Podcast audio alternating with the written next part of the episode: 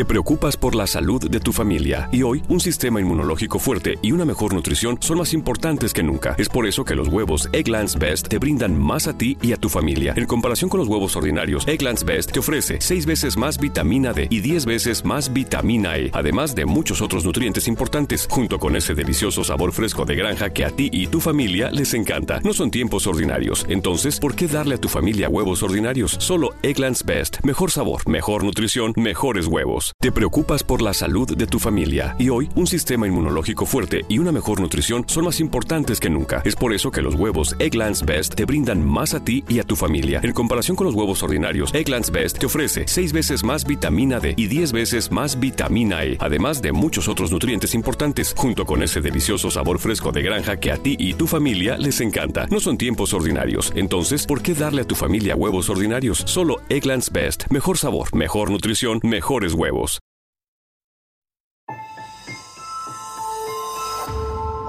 Durante años, se pensó que el Yeti vivía en los Himalayas. ¡Bienvenidos al Himalaya! Hoy, después de una extensiva investigación, sabemos que no es así. El Yeti está en México. Y este es su espacio. Yo, check this out.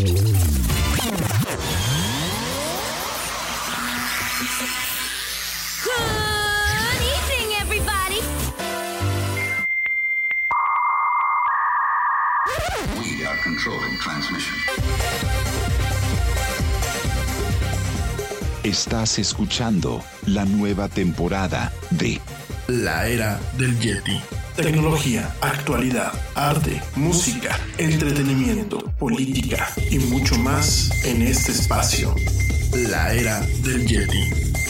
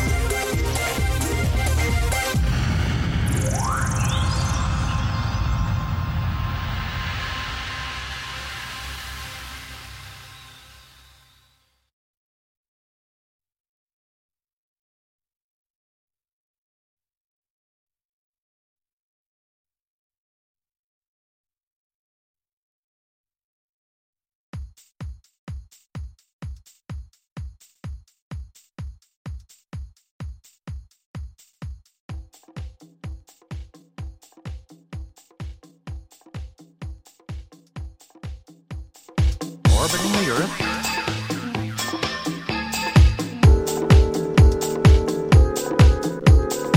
Orbiting the Earth. Remember, repetition is of the greatest importance.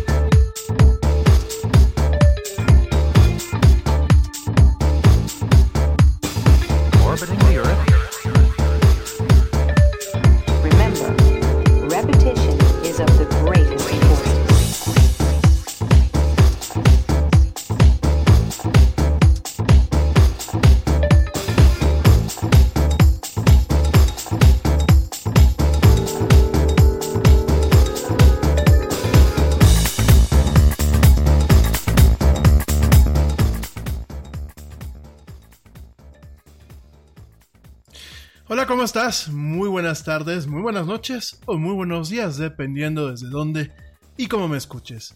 Como siempre, te doy la más cálida, la más cordial, la más sincera y pues la más alegre de las bienvenidas a esto que es el programa más de pelos de la radio. Esto que se llama La Era del Yeti. Yo soy Rami Loaiza y como siempre me da un tremendo gusto estar contigo. Hoy, lunes 1 de julio del 2019, en esta emisión en vivo que se transmite a través de Spreaker y por supuesto a ti también te doy el cordial una cordial bienvenida a ti que me escuchas a través de Spotify, iHeartRadio, TuneIn, Stitcher, eh, Castbox y por supuesto las tiendas de podcast de Google Play y de iTunes de Apple. Gracias, gracias por estar conmigo, por acompañarme en esta emisión. Bueno, hoy, hoy lunes, sí, yo sé, los lunes son son bastante duros, ¿no? Y sobre todo eh, estos lunes que la verdad el clima está totalmente descompuesto. No sé tú qué opines. Eh, aquí en México, para la gente que escucha de fuera, Fíjense que el fin de semana tuvimos un par de, eh, pues realmente fenómenos anómalos. En Guadalajara tuvimos pues prácticamente una tormenta de granizo, lo que en inglés le conocen como hailstorm. Vamos a platicar un poquito acerca de este tema. Y ayer justamente también aquí en, un, en una pequeña ciudad que se llama San Miguel de Allende, tuvimos también una, una granizada bastante fuerte, ¿no? Muy curioso, yo hoy en la mañana salí a caminar. Y si bien estaba haciendo eh, bastante calor, que ya salí yo tarde, el aire que me pegaba luego era aire frío, era aire bastante frío. De hecho, yo me sentí como si fuera diciembre, ¿no? Y pues estamos a mediados del año, ¿no? Realmente, miren, yo creo que, pues mejor prueba de que realmente nos estamos cargando el clima. Eh, con todo lo que estamos haciendo, con todas las actividades humanas que están realmente generando un tema de eh, efecto invernadero. Porque muchas, muchas veces la gente cuando dice efecto invernadero cree que la Tierra, cuando, cuando hablamos de, calentamiento global, cree que siempre va a ser calor. Y no, realmente cuando hablamos de calentamiento global es porque la atmósfera, eh, al momento de que tiene ciertas, ciertos contaminantes, evita evita que el calor escape de regreso al espacio, ¿no? El calor del sol rebota cuando, cuando llega a a la Tierra, rebota en la superficie terrestre y parte de este, de este calor en condiciones normales, pues sale, sale sin ningún problema, ¿no? La cuestión es que ahora, con eh, lo que son algunos gases que provocan el efecto invernadero, ya no solamente el tema eh, del CO2 como tal, sino también eh, inclusive precipitaciones de ozono a bajas, a bajas altitudes, eh, algunos otros materiales pesados que están en la atmósfera, componentes, eh, pues contaminantes, ¿qué es lo que afectan? Pues evitan que este calor, esta energía calorífica, pues logre escapar. Entonces esto va alterando pues muchísimos ciclos en la naturaleza, va alterando eh, ecosistemas completamente, va derritiendo glaciares, va cambiando lo que es la temperatura de eh, ciertas corrientes marítimas, lo que platicábamos la semana pasada con el tema del sargazo, y al final todo, todo, todo pues va teniendo un, una afectación que ¿Qué es lo que nos pasa? Pues que terminamos, obviamente, teniendo un clima, un clima que ya no es natural.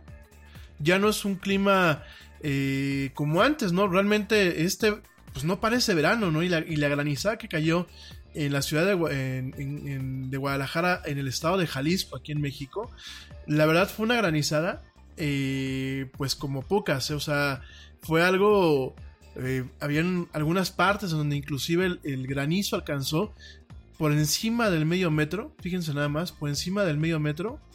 Y ustedes pueden ver las fotos, de hecho fue algo que a nivel internacional han estado pues reportándolo. Ustedes pueden ver las fotos, es impresionante ver el montón de granizo y cómo quedaron coches, cómo quedaron eh, algunos otros vehículos sepultados por esto, ¿no? Entonces realmente, eh, pues sí, estamos viviendo un tiempo eh, bastante, bastante difícil, bastante complicado.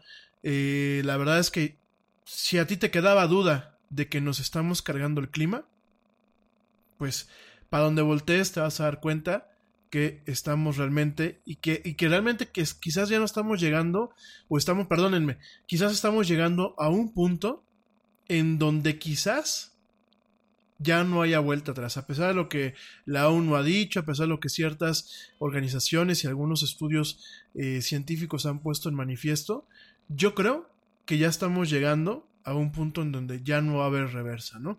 Y de ahí que viene, pues viene un clima que lo de menos es que sea molesto, lo demás es que empieza a afectar actividades de alto nivel eh, humano, para, sobre todo para el sustento humano. Digo, si nos vamos a poner egoístas, pues vamos a ponernos egoístas inteligentemente, ¿no?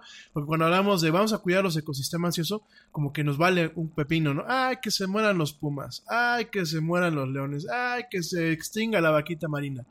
Pero cuando ya empezamos a tocar temas a lo mejor de nos va a ir mal, a lo mejor así podemos hacer conciencia, ¿no? Y fíjense, realmente en el momento en que los sembradíos ya no funcionan de la forma adecuada, en el momento en donde inclusive se puede ver afectada eh, la situación de actividad ganadera, porque pues ya no haya eh, campos suficientes para poder alimentar eh, pues a las vacas, a los cerdos, a etc., ¿no? En el momento en que realmente las ciudades se empiezan a inundar, porque ahorita todavía nos reímos, ¿eh? Toda la gente dice, ah, eso es muy futurista. Estamos muy cercano a un tema en donde ciudades costeras directamente se inunden por el cambio climático, ¿no? En el momento en que se irritan completamente los glaciares, no nos la vamos a acabar. Entonces, no quiero ser pesimista, ni quiero arrancar la semana y sobre todo que es el lunes de relax, no quiero arrancar, pero sí quiero que hagamos un poquito de conciencia, ¿no? Sobre todo porque, por ejemplo, aquí está eh, a punto de caer una tormenta lo menos es que sea una tormenta, una tormenta veraniega como las de siempre, ¿no? Lo demás es que sea un tema de granizo, un tema, bueno, que realmente ocasione un problema y que sea totalmente atípica, ¿no? Pero bueno. Oigan, hoy de qué vamos a hablar, vamos a platicar muy brevemente un poquito de chisme eh, tecnológico.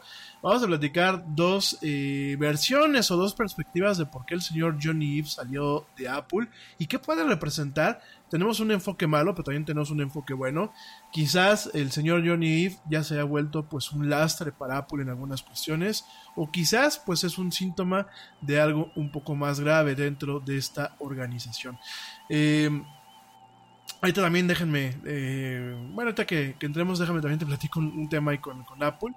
Eh, también te voy a estar platicando, bueno, pues en un tema mucho más relajado.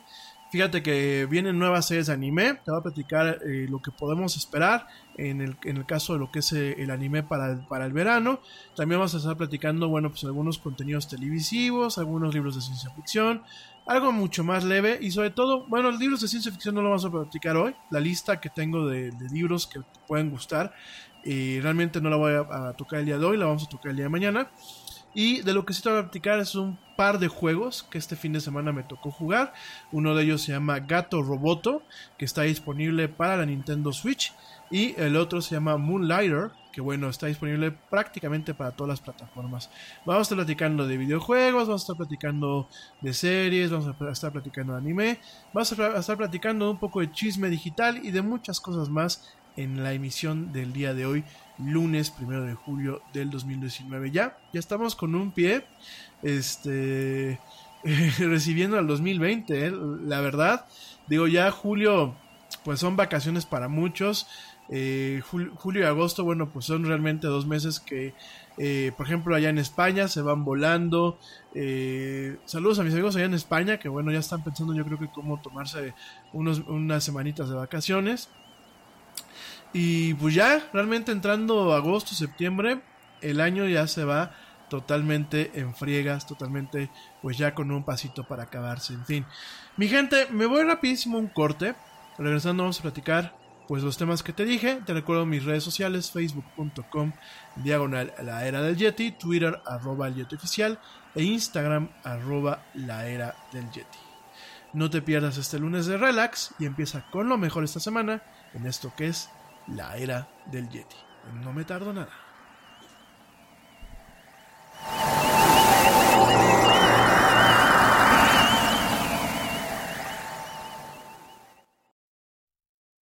Yo, check this out.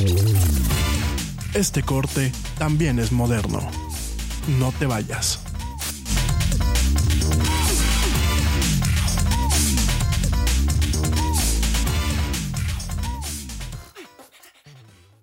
Nada es más importante que la salud de tu familia y hoy todos buscamos un sistema inmunológico fuerte y una mejor nutrición. Es por eso que los huevos Egglands Best te brindan más a ti y a tu familia. En comparación con los huevos ordinarios, Egglands Best te ofrece 6 veces más vitamina D y 10 veces más vitamina E, además de muchos otros nutrientes importantes, junto con ese sabor delicioso y fresco de la granja que a ti y a tu familia les encanta. Todos queremos lo mejor para nuestras familias. Entonces, ¿por qué no los mejores huevos? Solo Egglands Best. Mejor sabor, mejor nutrición, mejores huevos. London Stock Exchange Group is here to be your essential global markets infrastructure and data partner, where open isn't just a platform, but a philosophy, giving you the freedom to make your mark in the world. LSEG, open makes more possible.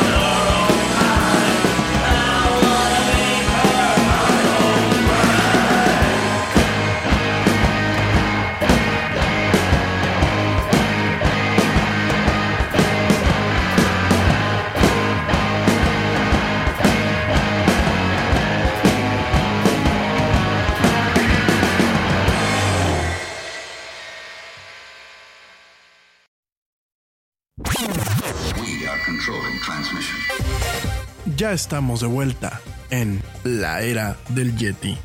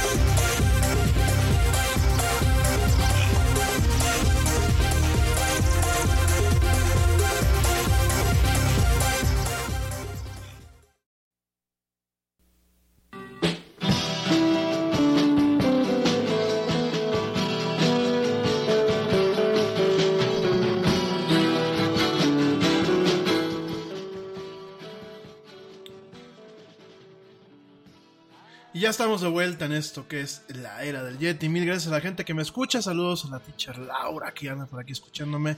Guapísima, te mando un beso y algo más. También saludos a la Chelita Cuántica, el amigo Chelita Cuántica que anda por aquí también escuchándome. Gracias viejo, te mando un fuerte abrazo. Le también un fuerte abrazo a Luis Ayam Yo Soy. eh, que también ya me está escuchando por ahí. Gracias, querido amigo, te mando un fuerte abrazo. Eh, saludos también a Ale Dresler que anda también aquí mandándome mensajes. Saludos mi Ale desde aquí, desde México hasta Berlín, Alemania. Gracias por escucharme. Saludos, por supuesto, al equipo honorario de la era del Yeti, a el buen Pablo Marín, a George de Negre y a Ernesto Carbo. Gracias amigos. También saludos a los papás del Yeti que por ahí luego también me están escuchando y cuando es necesario me jalan las orejas a distancia. También gracias. Saludos también a Yolanda Murillo, a Carlos Valverde, mi querido Charlie Valverde, te mando un fuerte abrazo. A Arturo López, a Beto Martínez, a Marta Eugenia, a Luis Franco, a Patricia Villegas Andrade, a Josefina Núñez, también saludos a Juan Carlos Romo, a Calitas Reyes Flores, a Adriana Reyes Juárez, a eh, Ángel Vicencio, a Francisco Guadarrama, a Pablo Olmos, a Jorge Peralta Hernández, a Diego Acosta, a Luis Javier Álvarez, también saludos a Efraín BP, a Margarita Maldonado, a eh, Luis Zúñiga, a María Luisa Luna, a Irma González, a Juan Pablo Murillo, que mi, mi, estimado Juan Carlos, por supuesto que no competimos contra el AMLOFest, este, por una sencilla razón, la gente que escucha mi programa es, un público inteligente, es un público que además no solamente es mexicano, es un público internacional. Y la gente que, bueno, pues está pendiente a lo que pasó con esta fiestecita que montó el presidente de aquí de, de México, pues en primer lugar no, no, les da incumbencia a las demás partes del mundo, ¿no? Y en segundo, en en segundo lugar, bueno, pues solamente la cubren dos tipos de personas, aquellas que les pagan por cubrirla, como pueden ser periodistas, reporteros, eh, comentaristas, y aquella gente que no tiene nada en la cabeza. Tan sencillo como eso. Entonces, definitivamente no hay ninguna competencia. La gente que, que me escucha, pues es un público selecto. También te mando un fuerte abrazo. Rubén Minero Garfia, saludos. A eh, Juan Carlos Gurusqueta. A Verónica Padilla. Adrián Espinosa. Cecilia Sánchez. Eh, Liliana García. María del Carmen Priego. Saludos también. Eh, Tenorio. Eh, Toño, Toño de Enríquez, a Jesús Román, saludos, saludos a Héctor Arana, a Juan Carlos Landeros, a Oscar Hernández, eh, a Alex Hernández y por último a José Carlos Jaramillo. Gracias, de verdad, gracias por escucharme. Este, muchos de estos, bueno, pues son de, me los dejaron desde la semana pasada, pero bueno, ya les estoy aquí mandando saludos a todos. Gracias, verdad. Por supuesto, también saludos a Lu Chávez, a Marga de la Huerta, saludos a Sofi Fuentes Gasca, la familia eh, Aboites, que, que, espero me estén escuchando. Familia Aboites, este, den señales de vida. También este, saludos a Alejandro, Alejandro Balandrano, a José Sáenz, saludos, saludos a Bere Castillo, saludos a Lala Rabel, saludos también a Moni Castillo, Alejandro Gaitán, eh, por supuesto, saludos a Caro y Ale Loaiza, par de hermanitas. Saludos también a ustedes, guapas. Eh, saludos también. Espérenme que ya me llegaron aquí unos mensajitos más. Saludos a Mario Meléndez. Saludos a Carlos Farías. Saludos a Wilmer, Wilmer Prieto. Saludos a Alex Sanz. Saludos a Luis Ramón Díaz. Y por último, saludos a Laura Ambrosio. Gracias, de verdad, gracias a todos ustedes por escucharme. Pues en las emisiones pasadas y en esta emisión. Gracias de verdad.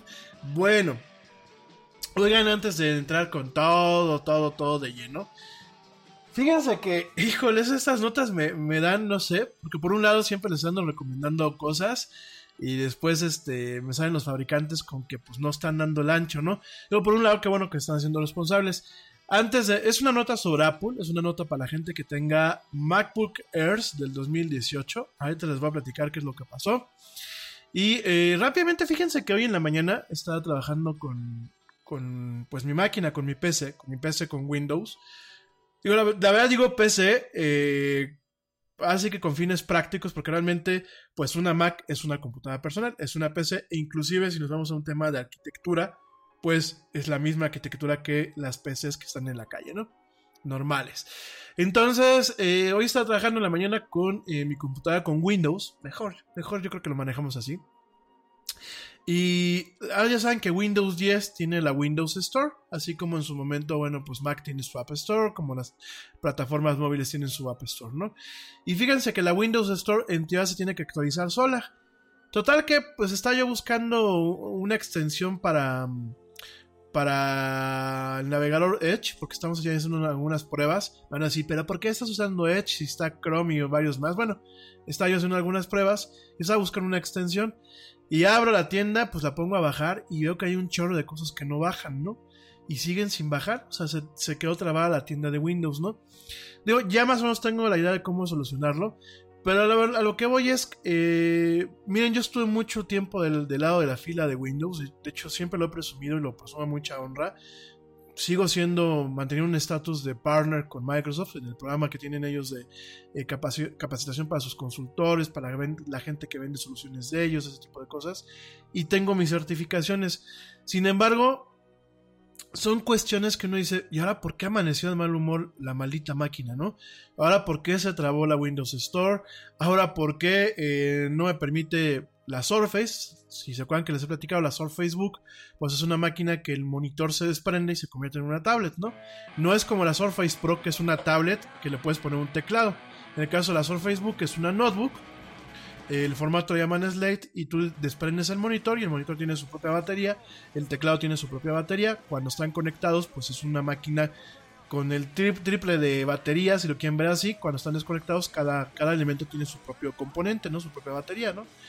Y eh, eh, para desprender el monitor, como pues es una notebook, tiene como un, un mecanismo especial, tienes que apretar un botón y de forma eléctrica se, eh, pues no tiene un motor como tal, pero tiene un componente eléctrico que desconecta los ganchos y permite soltar la, la, pantalla, ¿no? Convertirla en tablet, ¿no?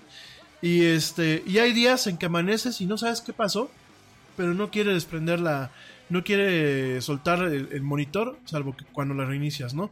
Hay días que la enciendes y si amaneció de buen humor, detectó la tarjeta de video, el acelerador gráfico que viene adicional en el teclado, o si no, no, lo detecta, ¿no? Y eso es, fíjense, no, no he tenido máquina con Windows, de verdad, en toda la, vida que he trabajado con ellas, nada más que pues, uno se acostumbra, que no tenga estos detallitos.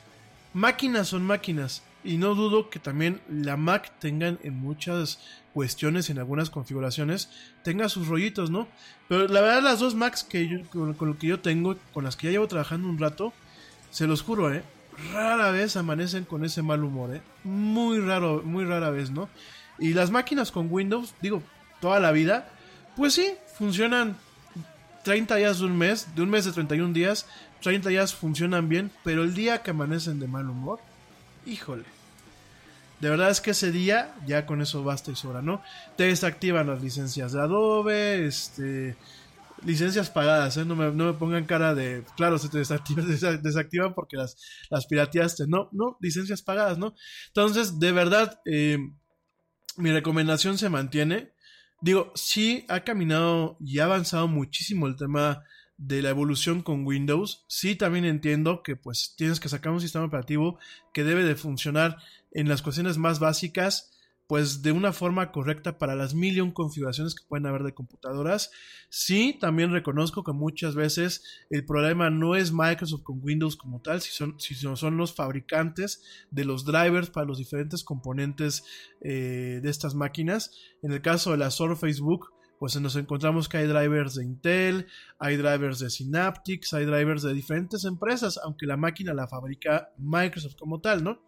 Entonces, yo entiendo esta parte, entiendo eh, que, y digo, lo defiendo, y sobre todo lo defiendo porque, pues conozco más o menos, a lo largo de más de dos décadas, conozco más o menos, pues todo el trabajo que hay depositado en Windows, eh, conozco, pues todas estas capas de compatibilidad, conozco eh, todo lo que es el tema en, conforme a lo que es el troubleshooting, a lo que es la resolución de problemas. es agarrar el modito, ¿no? Y, no por una recomendación nada más de, pues es que Mac funciona mejor, tampoco es que te voy a pedir que cambies de ecosistema, de ecosistema nada más porque sí, ¿no?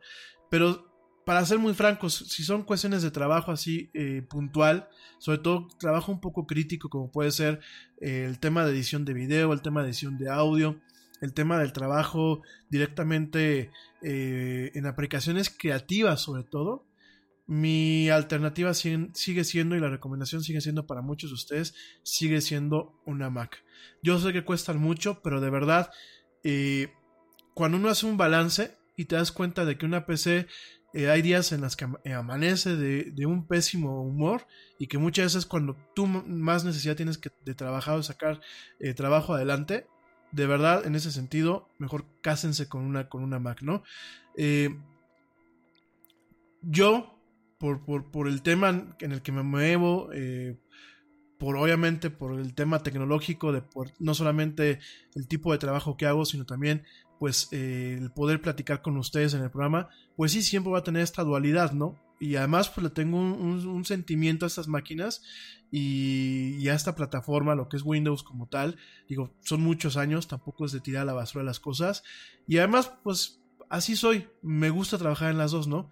Sin embargo, eh, sí eh, sopeso y valoro que las Macs son más consistentes en su funcionamiento, que la plataforma Mac eh, como una cuestión que realmente abarca lo que es el hardware, que son las máquinas como tal, y el software, que es el sistema operativo, pues realmente sigue siendo mucho más sólida la experiencia en mi muy humilde opinión, que Windows, ¿no? Yo sé que no ha llegado mi primo, yo sé que mi primo va a decir, no, pues entonces vete con Unix o vete con Linux o vete a esto, vete a aquello, pero realmente hoy por hoy, si tú tienes un tema de exclusivamente eh, navegar por la web, por, por, el internet, tema de redes sociales, tema de hacer trabajo de oficina muy básico, nada, nada fuera de lo común, cómprate una Mac aunque sea la más económica. Si lo tuyo es netamente un tema multimedia, vete por un lado de una Mac. Si lo tuyo son videojuegos, si lo tuyo es programación de alto nivel, si lo tuyo es un tema un poco más de ingeniería, si lo tuyo es arquitectura, como el tema de, trabajar en AutoCAD y eso, pues sí, vete con la plataforma Windows, vete con una PC, ¿no?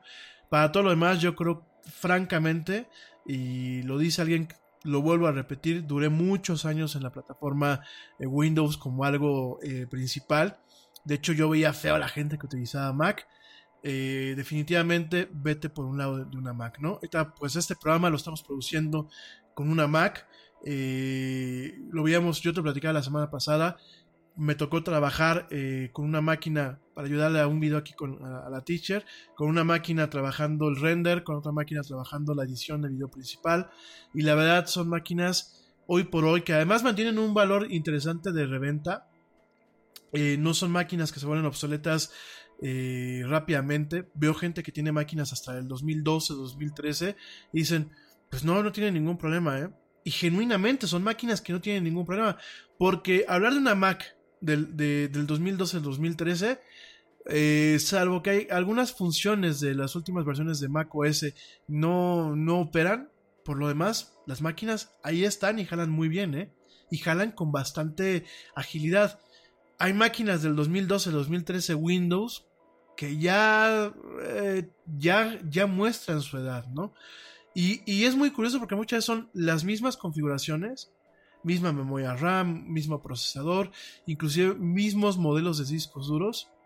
Sin embargo, sí se nota muchas veces la edad en una PC que en una Mac, ¿no?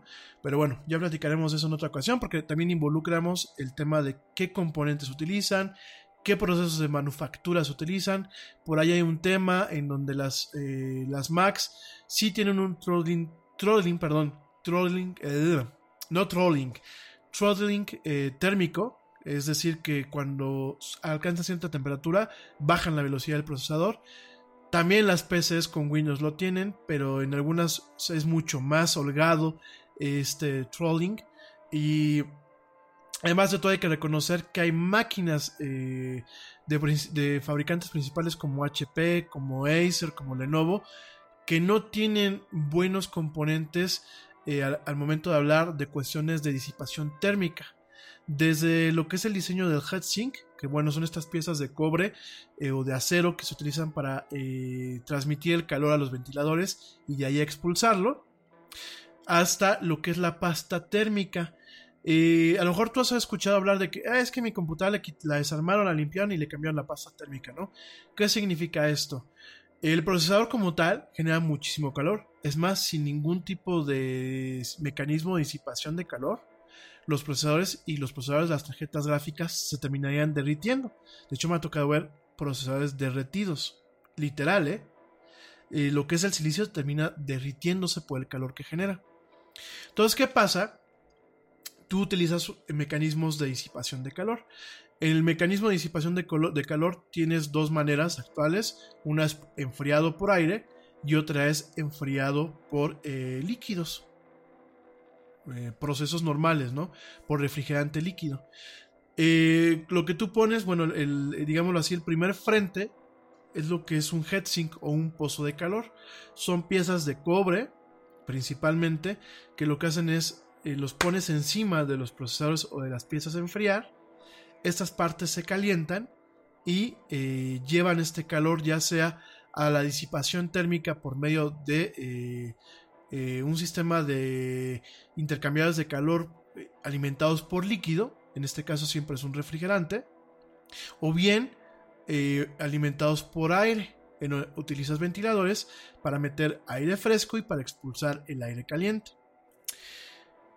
Obviamente el contacto de metal con metal no siempre es eh, totalmente eficiente. Entonces, ¿qué es lo que se hace? Se mete un, intermedio, eh, un material intermedio, que siempre es un material eh, inerte, pero que, en ocasiones, bueno, que mantiene un, un tema de lo que es un cambio de fase. Se utilizan unos pegotitos que le llaman pads térmicos, que son como, como si fueran de, de estos pegamentos que luego utilizas para colgar pósters y cuadros, que son este, como chiclosos. Háganse cuenta, es, así el, el pad térmico, o utilizas directamente una pasta térmica. Entonces tú pones la pasta sobre el procesador. En el caso de la pasta pones una gotita después de, limpiarlo completamente. Pones una gotita, eh, eh, la embarras con un aplicador especial y pones eh, lo que es el heatsink encima de eh, lo que es este el procesador. Esta gotita funciona como si fuera un pegamento, pero también funciona como un medio de intercambio de calor, eh, bueno, de transmisión de, de calor mucho más eficiente, porque el cobre por sí mismo no alcanza. Entonces, esta, este componente, la pasta térmica, lo que hace es que va cambiando de fase con el calor y va liberando el calor en el cambio de fase, es decir, eh, de que está espesa y pastosita, cuando, cuando se calienta el procesador, se pone líquido, bueno, no líquido totalmente, pero cambia de fase, llega a un estado que es, que es más maleable, transmite el calor al heatsink, el heatsink eh, de alguna forma pues eh, elimina el calor de ahí, enfría el procesador y vuelve a recuperar eh, su fase o, o su, su estado, lo que es este componente.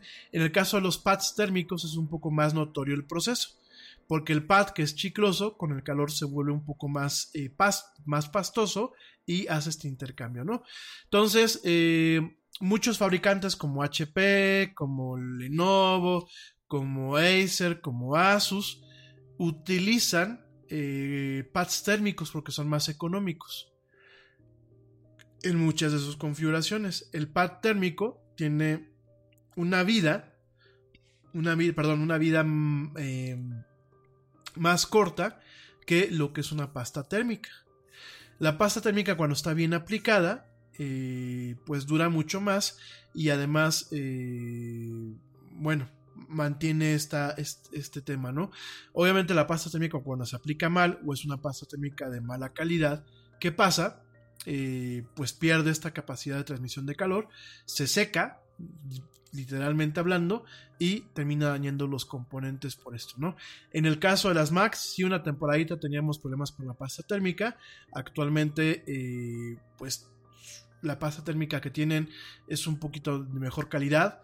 Eh, como realmente cuidan mucho el tema de la dispersión de calor y de sobrecalentar los procesadores, dura un poquito más todavía lo que es la pasta térmica, duran un poquito más los componentes. Entonces, en ese sentido, pues sí me ha tocado ver Macs que duran una vida, pues por lo mismo, ¿no? Porque no tienen esta cuestión del desgaste entre los componentes que sirven para disipar el calor, ¿no? Cosa que muchas PCs lo tienen, muchas, eh, inclusive de la marca Dell, me he dado cuenta eh, que no, eh, no ponen adecuadamente lo que es la pasta térmica o no es de buena calidad, se seca muy rápido y bueno, terminan dañándose estos componentes, ¿no?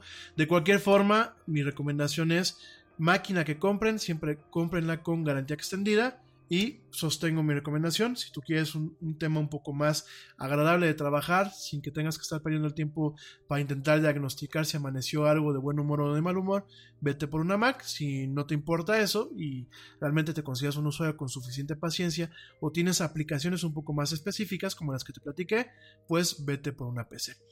Dicho todo esto, déjame te comento que Apple descubrió un, un, problema con eh, lo que son sus placas madres, sus placas eh, de lógica, si le llaman Logic Boards, directamente en algunos modelos del 2018 de las MacBook Airs, estas computadoras que son muy delgaditas, y eh, bueno, pues directamente estas máquinas afectadas requieren el cambio completo de lo que es la placa madre, o la placa base, como le dicen en, en en España, lo que es la motherboard.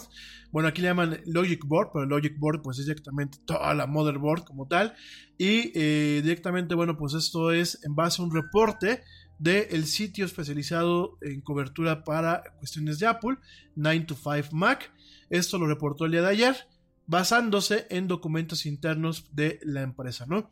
De acuerdo a este medio, el, eh, el problema, bueno, pues ha rastreado o se ha identificado en algunos modelos de la MacBook Air del 2018, es decir, del año pasado, de 13 pulgadas del modelo Retina con ciertos números de serie, ¿no?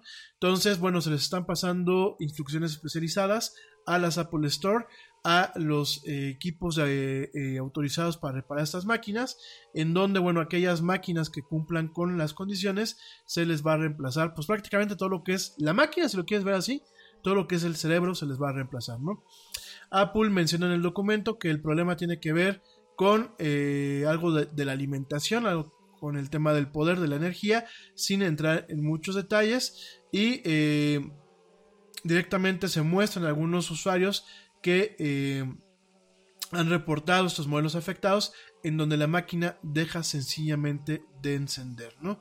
Entonces, bueno, Apple todavía no ha listado este problema o este recall en lo que son sus eh, su sitio web de eh, recalls y de reparaciones. Sin embargo, eh, 9 to 5 Mac comenta que no siempre lo hace en este sitio cuando no es un problema de larga, a gran escala dentro de una línea de productos. Sin embargo, los documentos eh, comentan que Apple eh, contactará a los eh, posibles eh, compradores que hayan sido impactados eh, por este problema vía correo electrónico y que el programa de reparación va a estar disponible por cuatro años a partir de esta fecha. Es decir, en el 2023 dejará de estar vigente este programa de reparación. ¿no?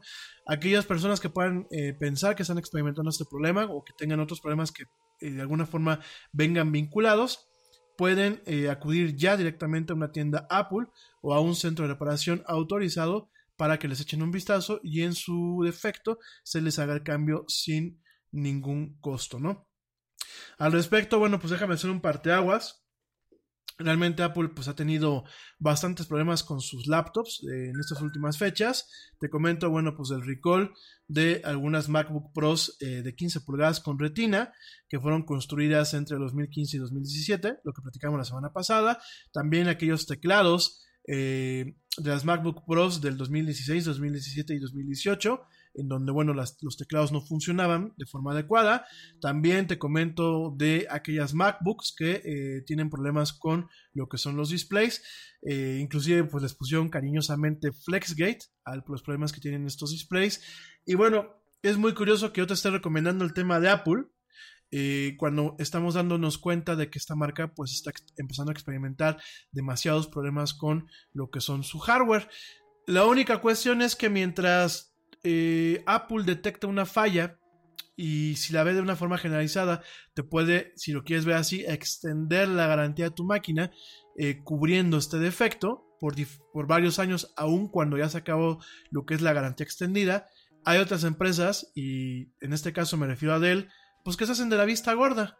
Y aunque muchas veces están bien documentados estos problemas, si tú ya no tienes la cobertura Complete Care en el caso de Dell o las eh, eh, coberturas equivalentes en otras marcas, pues Dell agarra y dice, pues sí, yo reconozco que es un defecto de fabricación, pero pues igual tienes que pagarlo, ¿no? Para eso te di la opción de comprar el Complete Care pues por 3, por 4, por 5 años, ¿no? Entonces creo que en ese sentido pues sí es una diferencia, principalmente en lo que son los Estados Unidos de, Norteamérica, en Canadá y en algunos países de la Unión Europea. Aquí en México pues tienes que ir a poner tu mala cara a los centros de atención de Apple, que bueno pues Desafortunadamente muchas tiendas de Apple, como lo he comentado, no son de Apple Apple, son pues del señor Carlos Slim o de, otra, otra familia que tiene otras empresas aquí.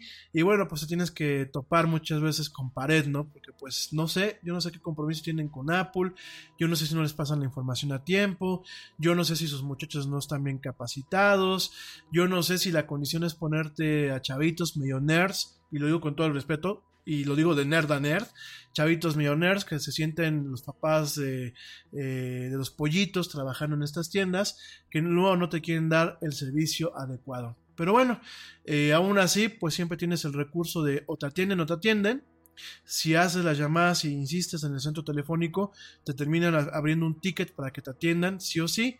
Y si no, pues por lo menos aquí en México tenemos a la Profeco, que aunque usted no lo crea, la Profeco es de las pocas cuestiones que caen en este país, que dentro de lo que cabe funciona con ciertas cuestiones y que realmente defienden a el consumidor de forma adecuada, ¿no? Entonces, bueno, nada más para que lo contemples bueno, son problemas que tiene la empresa de la manzanita. Si tú tienes una MacBook Air del año pasado, estate atento porque te pueden contactar ya para pues que te revisen tu máquina y te cambien esta pieza en caso de ser necesario. Bueno, mi gente, me voy rapidísimo un corte. La era del Yeti. Sí, ya me voy a un corte. Te recuerdo mis redes sociales, facebook.com diagonal la era del Yeti, Twitter arroba el Yeti e Instagram arroba la del Yeti. No me tardo nada, regresando vamos a platicar un poquito acerca de la salida de Johnny Eve, que ya platicábamos el jueves pasado, y el tema es un poco más relax en este lunes tormentoso, en este programa que es la era del Yeti. No me tardo nada de nada.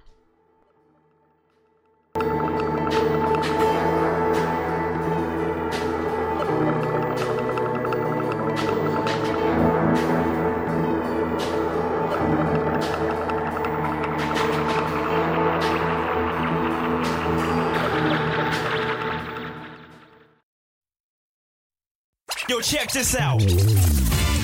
Este corte también es moderno. No te vayas.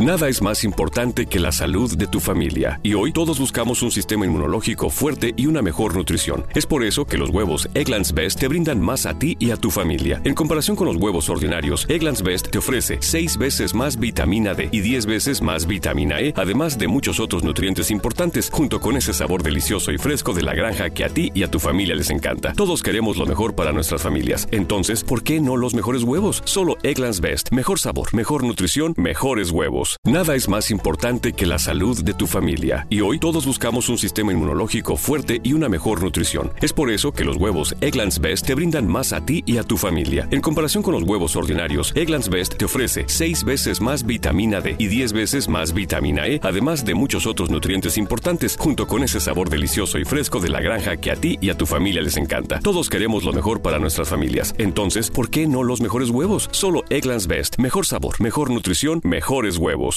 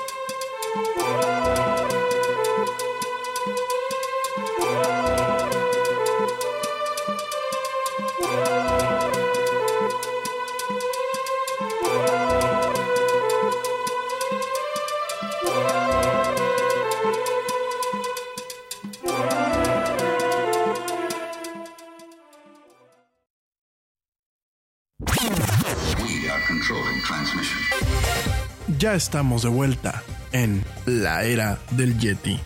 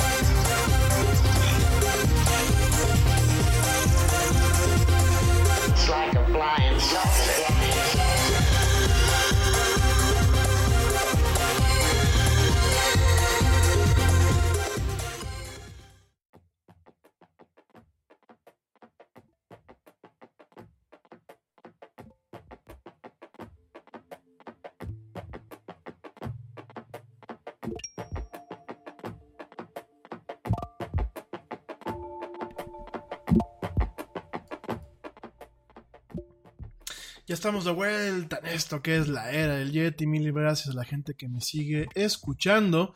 Rápidamente, saludos a Víctor Cedillo, alias Malatrova. No sé si me escucha, espero que sí lo haga. Pero eh, le mando saludos y, aprovecho para que, y, bueno, yo los invito a ustedes, eh, querido público, echen un ojo a, a sus redes sociales. En Facebook está como Malatrova. En eh, Instagram está como Malatrova Art. De verdad es un ilustrador. Un, un muy, muy buen ilustrador. eh, orgullosamente mexicano. Un chavo muy, muy talentoso. eh, de verdad tiene unas ilustraciones muy, muy padres. Un estilo muy, muy suyo al momento de dibujar. Es un máster de masters y bueno, yo realmente admiro muchísimo lo que hace. Me, encantan los cómics, me, me encantan mucho las caricaturas que hace.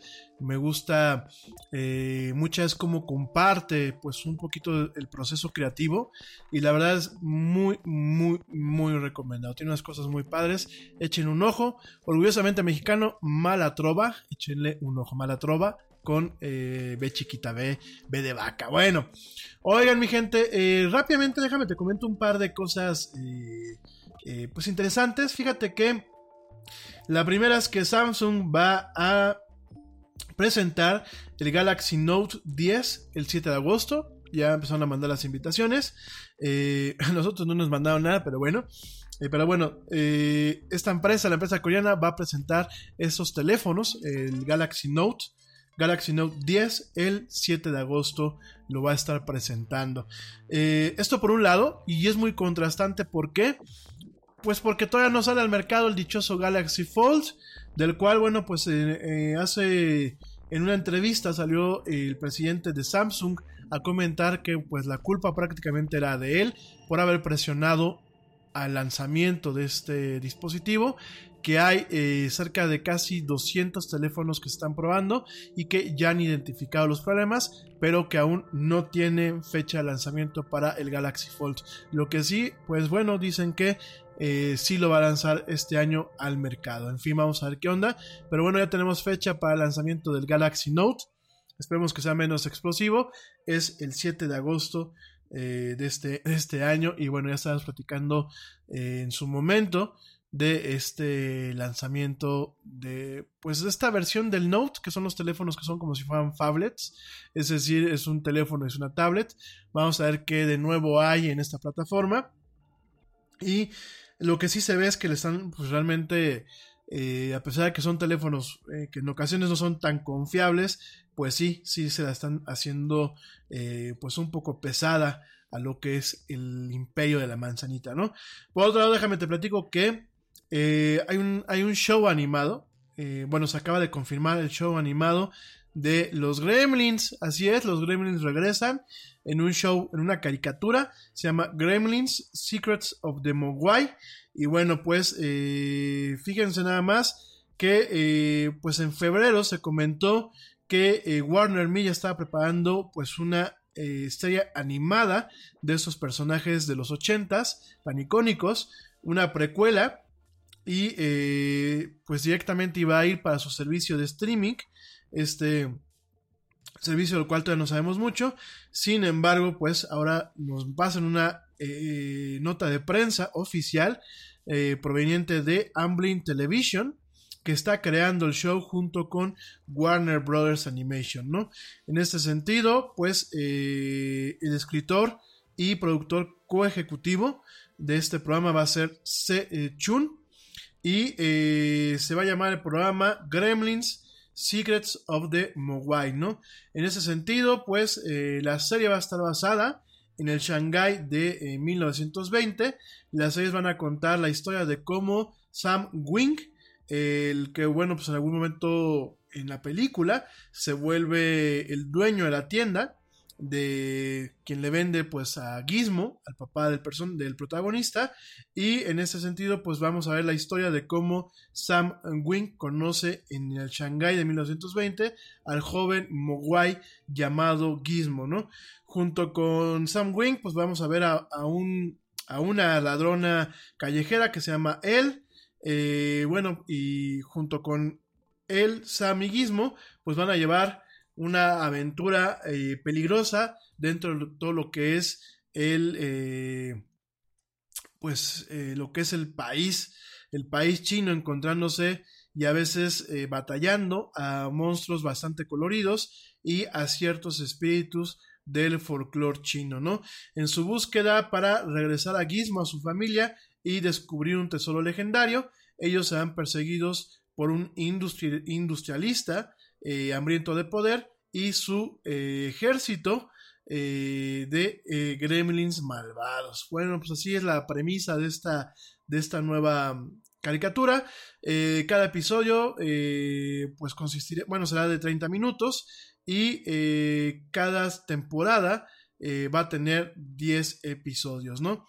Gremlins, Secrets of the Mogwai, pues es una de las múltiples franquicias que están destinadas para el servicio de streaming de Warner Media, que todavía no tiene nombre y tampoco tiene una fecha de lanzamiento, junto con eh, pues otras series bastante interesantes que eh, vienen exclusivamente para esa plataforma. Así como lo escuchas, pues Gizmo regresa, regresan los Gremlins y su clásico na na na na na na regresan de la mano de Warner Media. En fin, bueno, pues esas eran dos notas importantes que te acabo de comentar.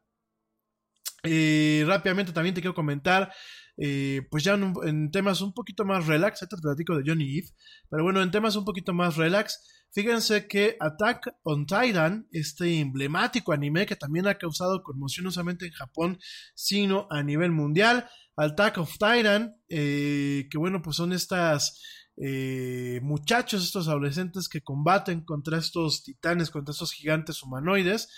Esta serie tan emblemática que comenzó a transmitirse en el 2013 terminará, terminará por fin con su cuarta temporada que empezará a transmitirse el año que viene. Eh, el show, bueno, en su momento pues tuvo una premier bastante impresionante a nivel mundial.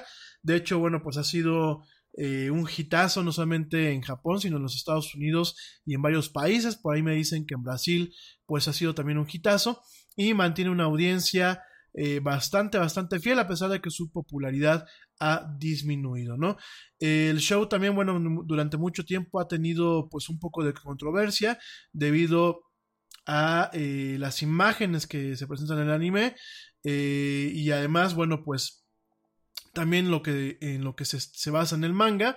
Algunos lo han interpretado como tener algunos tintes eh, fascistas, algunos tintes inclusive un tanto eh, en torno a lo que es la pureza de la raza y ese tipo de cuestiones. Yo la verdad no, no, no lo veo. Lo que pasa es que, bueno, creo que estamos en la época en donde a todo le encontramos tres pies al gato y todo nos ofende. A mí me parece que es una serie interesante, a pesar de que la primera temporada se me hizo bastante, bastante, bastante lenta. Sin embargo, bueno, pues eh, me parece una serie interesante. Ya hay un anuncio, ya hay un anuncio eh, directamente hecho por la productora y por NHK, que bueno, pues es esta televisora bastante grande allá en, en, estado, en Japón, en donde pues en el 2020 se lanza la cuarta temporada y es directamente, es la última la última vez que la vamos a ver. Es la última temporada, termina en el año que viene, en el 2020, ¿no? Eh, bueno, déjame también te comento una nota que aquí me está pasando la teacher Lau.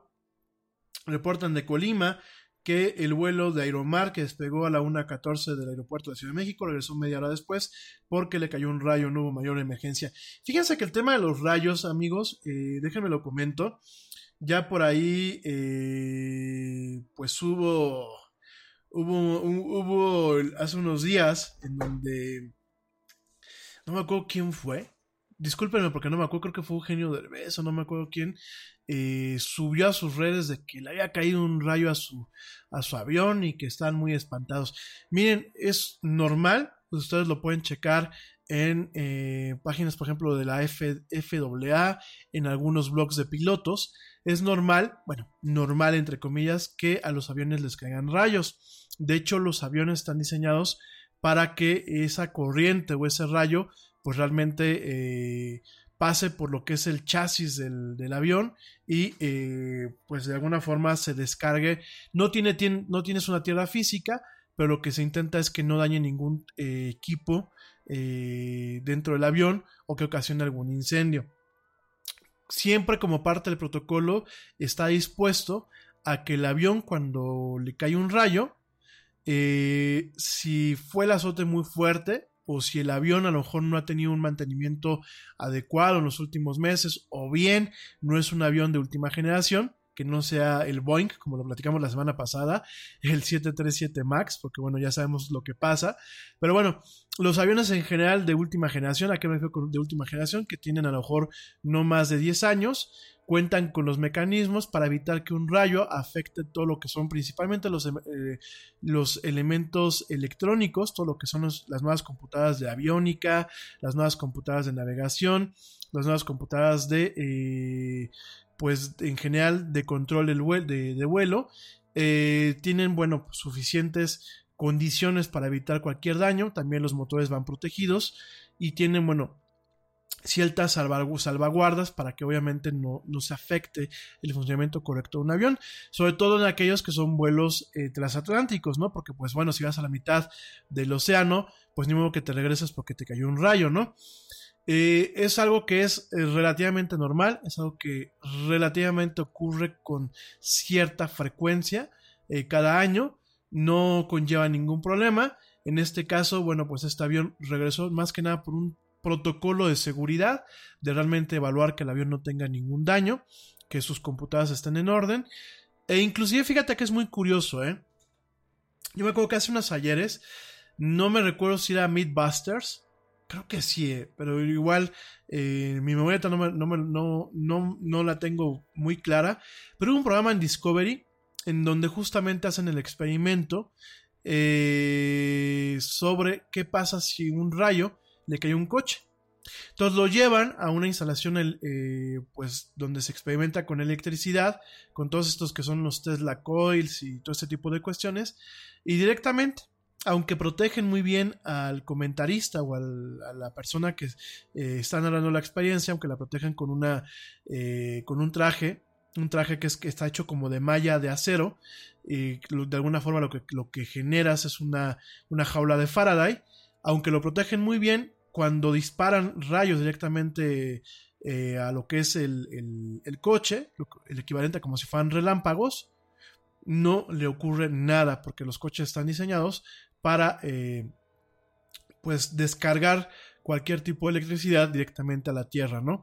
De hecho, algunos coches en su momento tenían su filito para evitar que la electricidad estática eh, se acumulara. No sé si algunos de ustedes se acuerdan que muchos coches tenían como una, un, en el pasado, en los 80s y en los 70s, tenían como una tirita de hule. Ya los millennials, que a lo mejor me pueden estar escuchando, ya nos tocó eso. A mí todavía me tocó ver coches que tenían esta, este filito como de, bueno, una, tripita, siempre pegadita al escape, una tripita de hule. Entonces era una tierra y era la forma de evitar que, se, que el coche tuviese demasiada carga estática, sobre todo porque pues, para que te bajaras no te diera un toque, no un fregadazo. Sin embargo, los coches modernos eh, ya no tienen eso y además tienen los mecanismos adecuados para que también, en caso de que les pegue un rayo, no, le pasa nada a los pasajeros y tampoco dañe pues cuestiones como eh, las computadoras del motor, las computadoras de seguridad, las computadoras de eh, etcétera, etcétera, etcétera, ¿no? A pesar de que las probabilidades de que te caiga un rayo cuando vas conduciendo pues son no me recuerdo cómo era, pero creo que es más fácil que te saques la lotería a que te caiga un rayo cuando vas conduciendo. Pero bueno, solamente para que lo tengas contemplado y en base a esta nota que me amablemente me pasó mi Lau. Gracias, Lau, eh, por compartírmela. Oigan, rápidamente también te quiero comentar. Bueno, de. Por me están preguntando, eh, Juan Pablo Álvarez, que platique un poquito de lo que pasó en Guadalajara. Bueno, eh, Guadalajara es una ciudad del estado de Jalisco. Y fíjense que en una tormenta que en inglés le conocen como hailstorm, eh, lo que hizo fue, pues es una, tormenta combinada en donde, pues directamente se genera una tromba de, de agua y eh, una tromba de granizo, eh, lo que le llaman en inglés hail, en lo que es esta ciudad, una de las principales ciudades de México, la ciudad de Guadalajara. Y fíjense nada más, cuando terminó lo que fue esta tormenta, que fue una, tormenta eh, que prácticamente eh, fue de, madrugada. Cuando terminó esta tormenta, habían coches eh, pues totalmente cubiertos. Fíjense nada más, en base a medios eh, norteamericanos y a medios internacionales, dicen que habían partes que estaban cubiertas eh, hasta con cinco pies de lo que era granizo. Cinco pies, si lo convertimos, es casi metro y medio, mi gente. Y de hecho las fotos, pues sí, estoy viéndolas detenidamente y sí hay algunas tomas en donde pues sí se alcanza a ver metro y medio. Prácticamente no es nieve, ¿eh?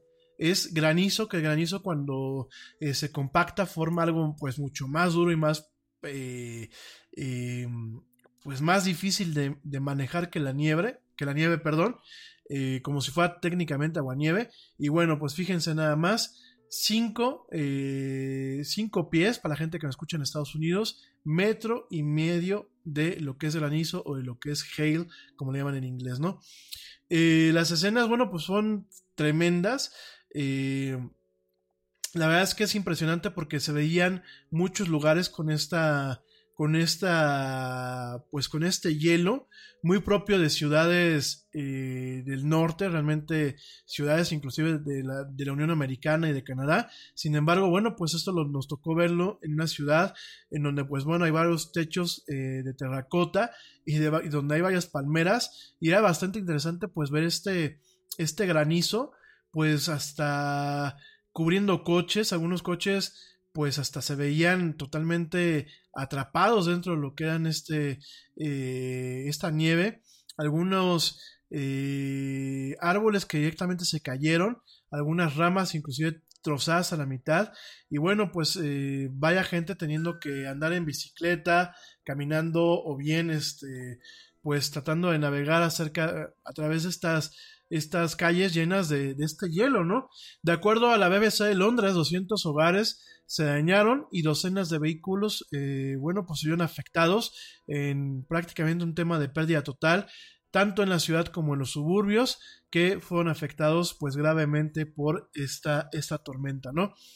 Eh, lo que es el, Servicio Meteorológico de México eh, advirtió durante el fin de semana que una lluvia fuerte iba a golpear a Guadalajara y el estado de Jalisco, pues en su totalidad. Sin embargo, a pesar de que Jalisco no, no es extraño o no está poco familiarizado con lo que es el clima, el clima de verano, eh, pues bueno, está la, naturaleza extrema de esta tormenta de, eh, de granizo, pues realmente es algo fuera de lo común, ¿no?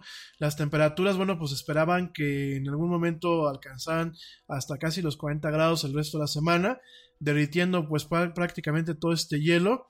Sin embargo, bueno, pues es, bastante curioso lo que está pasando, ¿no? Enrique Alfaro, el, gobernador del de, eh, estado, comentó a Al Jazeera que nunca había visto en su vida escenas tan dramáticas y de esta naturaleza en Guadalajara, ¿no? Eh, en ese sentido, bueno, pues aunque no hay mucha evidencia de lo que le puede pasar al tema de tormentas y sobre todo al tema de granizo en el cambio climático, sobre todo en, Jalisco, eh, Enrique Alfaro, bueno, pues hizo directamente un vínculo con este cambio tan abrupto de clima y con ese tipo de tormentas en base a lo que es el cambio climático, ¿no? En ese sentido, entre más eh, calientes a la atmósfera, la mayor cantidad eh, de agua que puede acumular y eventualmente pues que se puede precipitar en forma de lluvia o en este caso en forma de granizo, ¿no? Eh, este tipo de condiciones, como te platicaba al principio del programa, pues puede verse incrementado en, este, en esta situación de calentamiento climático. Eh, no se sabe realmente Todavía está por hacerse ciertos estudios para determinar si este, esta tormenta de granizo pues es un signo de cambio climático o bien pues este, es algo aislado. Sin embargo, bueno, yo creo que eh, viendo lo que pasó en San Miguel de Allende, que fue algo muy similar, no con la misma proporción, pero fue algo muy similar. Y sobre todo, bueno, yo entiendo que en verano, en estos meses, llueva, pero de que caigan este tipo de granizo eh, tan, tan impactante, bueno, pues es algo que realmente tenemos que eh, pues estar atentos, ¿no? Esta tormenta, si bien va vinculada o bien es la apertura de la temporada de, humedad en Jalisco, que eh, comienza en junio, gracias a la migración de una banda de tormentas eléctricas que eh, de alguna forma pues rodean el globo y que se le conoce como zona de convergencia intertropical o ITCZ en inglés. Bueno, pues directamente a pesar de todo esto y de que de alguna forma estamos hablando de ciclos climáticos relativamente normales, pues estamos viendo pues una situación en donde eh, realmente aunque sea verano pues podemos tomarnos con un clima eh, prácticamente otoñal o inclusive invernal no esta nota la cubrió pues la BBC la cubrió la ha cubierto eh, France 24 en inglés Al Jazeera la BBC de Londres The Weather Channel bueno realmente lo que estamos haciendo en el clima pues es definitivamente eh, devastador, no solamente para el clima y para los diversos ecosistemas, sino para nosotros mismos.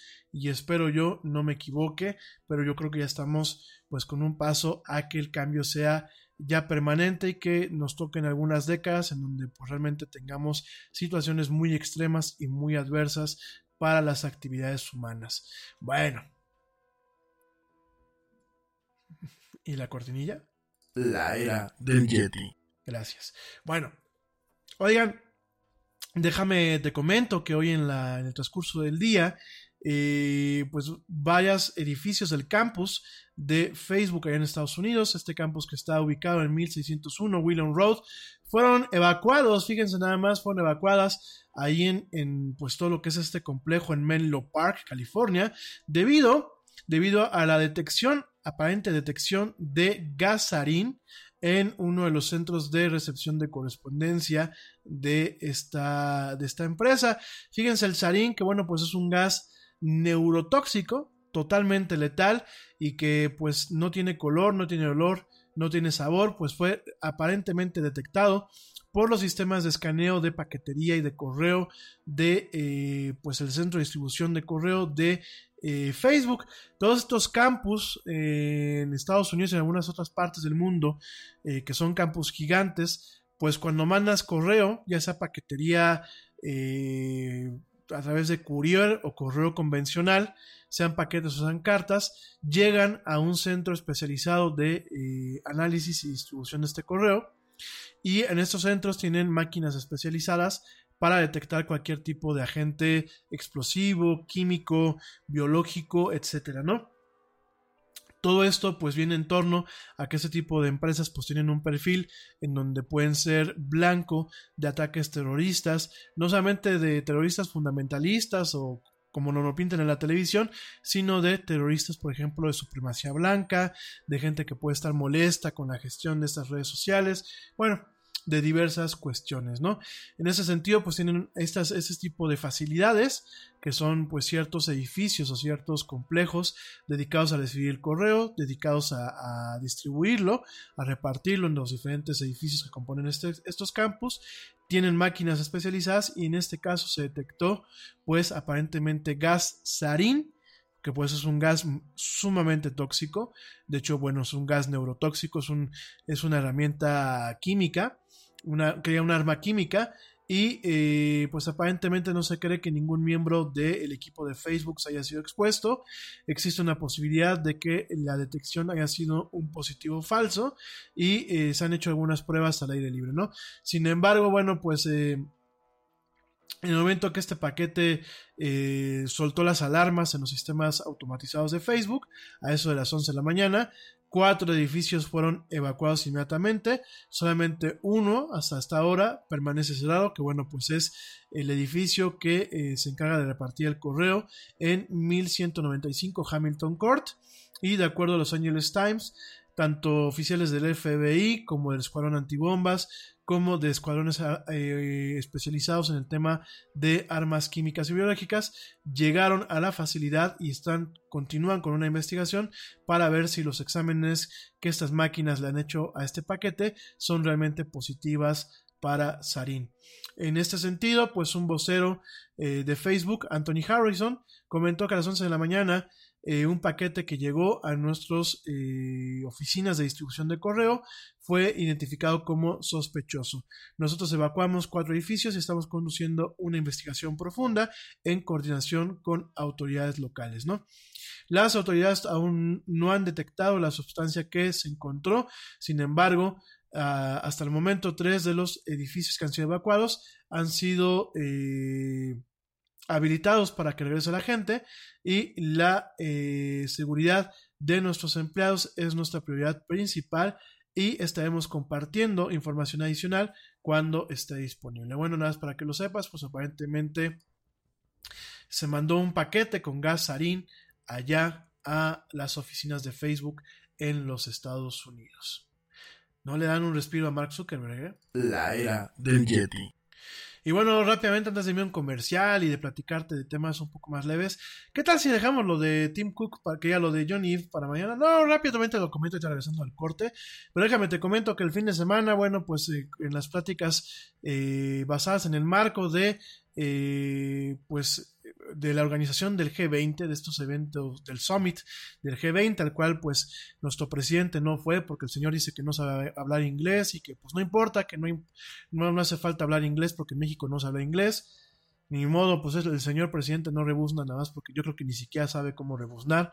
Es tan asno que ni, ni, ni siquiera eso le sale. Pero bueno, déjame, eh, te comento rápidamente que eh, en, estos, en este marco, pues eh, los chinos y lo que son los, los norteamericanos llegaron a un acuerdo para mantener una tregua. Una tregua que eh, permita, pues, de alguna forma retomar las pláticas en torno a la resolución comercial y a parar lo que es la guerra comercial que traen entre ellas. Y como un gesto de buena voluntad, pues el gobierno de Donald Trump acaba de quitar directamente de lo que es la lista de entidades a Huawei, por lo cual pues las empresas norteamericanas pueden continuar haciendo negocios con esta empresa china. Así como lo escuchas, las empresas norteamericanas pueden seguir haciendo negocios con la empresa china Huawei. Eh, con todo y esto, pues hubieron algunos eh, senadores, como el senador Marco Rubio, republicano, que eh, dijo que eh, esta acción destruía la credibilidad de eh, las advertencias de la administración acerca de la amenaza de seguridad nacional que eh, posee o que de alguna forma representa la compañía la compañía china que al respecto pues que nadie iba a volver a tomar en serio ese tipo de advertencias que por lo mismo si el presidente Trump está haciendo pues un tema de negociación utilizando este ardid y como gesto de buena voluntad ha quitado a Huawei de esta lista pues que ellos como Senado van a pasar un veto, un veto para evitar que haya esta situación, ¿no? Entonces solamente te lo comento, pues Huawei puede seguir trabajando con empresas como Microsoft, como Google, eh, puede seguir eh, vendiendo ciertos equipos de telecomunicaciones y pues este tema que se manejó, se manejó, perdón, como un tema de seguridad eh, nacional, pues ahorita eh, estamos viendo que realmente fue una postura para poder negociar y para que el señor Trump consiguiese lo que ellos quieren. Bueno, ya lo sabíamos, ¿no? en fin, ni hablar. Mi gente, me rápidamente un corte. Te recuerdo mis redes sociales: facebook.com diagonal la era del Yeti, Twitter arroba el Yeti oficial e Instagram arroba la era del Yeti. Sí, para eso sirve ya el G20. ¿eh? Para eso sirve este tipo de eventos, para pues eh, sentarse, tomarse la foto, pero también para platicar de presidente a presidente y tratar de llegar a estas negociaciones. Pero ni hablar, no todo el mundo lo ve así y desafortunadamente nuestro presidente, para los que me escuchan aquí en México, pues definitivamente a él no le interesa nada. Ni hablar. En fin, me voy rápidamente a un corte y ya vuelvo. Estás escuchando la era del Yeti.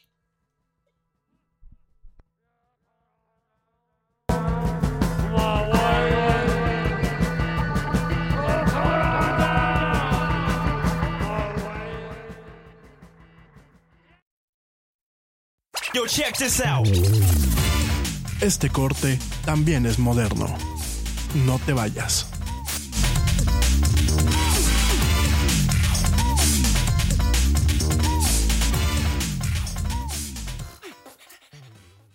Te preocupas por la salud de tu familia y hoy un sistema inmunológico fuerte y una mejor nutrición son más importantes que nunca. Es por eso que los huevos Egglands Best te brindan más a ti y a tu familia. En comparación con los huevos ordinarios, Egglands Best te ofrece 6 veces más vitamina D y 10 veces más vitamina E, además de muchos otros nutrientes importantes, junto con ese delicioso sabor fresco de granja que a ti y tu familia les encanta. No son tiempos ordinarios, entonces, ¿por qué darle a tu familia huevos ordinarios? Solo Egglands Best. Mejor sabor, mejor nutrición, mejores huevos. Te preocupas por la salud de tu familia y hoy un sistema inmunológico fuerte y una mejor nutrición son más importantes que nunca. Es por eso que los huevos Egglands Best te brindan más a ti y a tu familia. En comparación con los huevos ordinarios, Egglands Best te ofrece 6 veces más vitamina D y 10 veces más vitamina E, además de muchos otros nutrientes importantes, junto con ese delicioso sabor fresco de granja que a ti y tu familia les encanta. No son tiempos ordinarios, entonces, ¿por qué darle a tu familia huevos ordinarios? Solo Egglands Best. Mejor sabor, mejor nutrición, mejores huevos. Groß.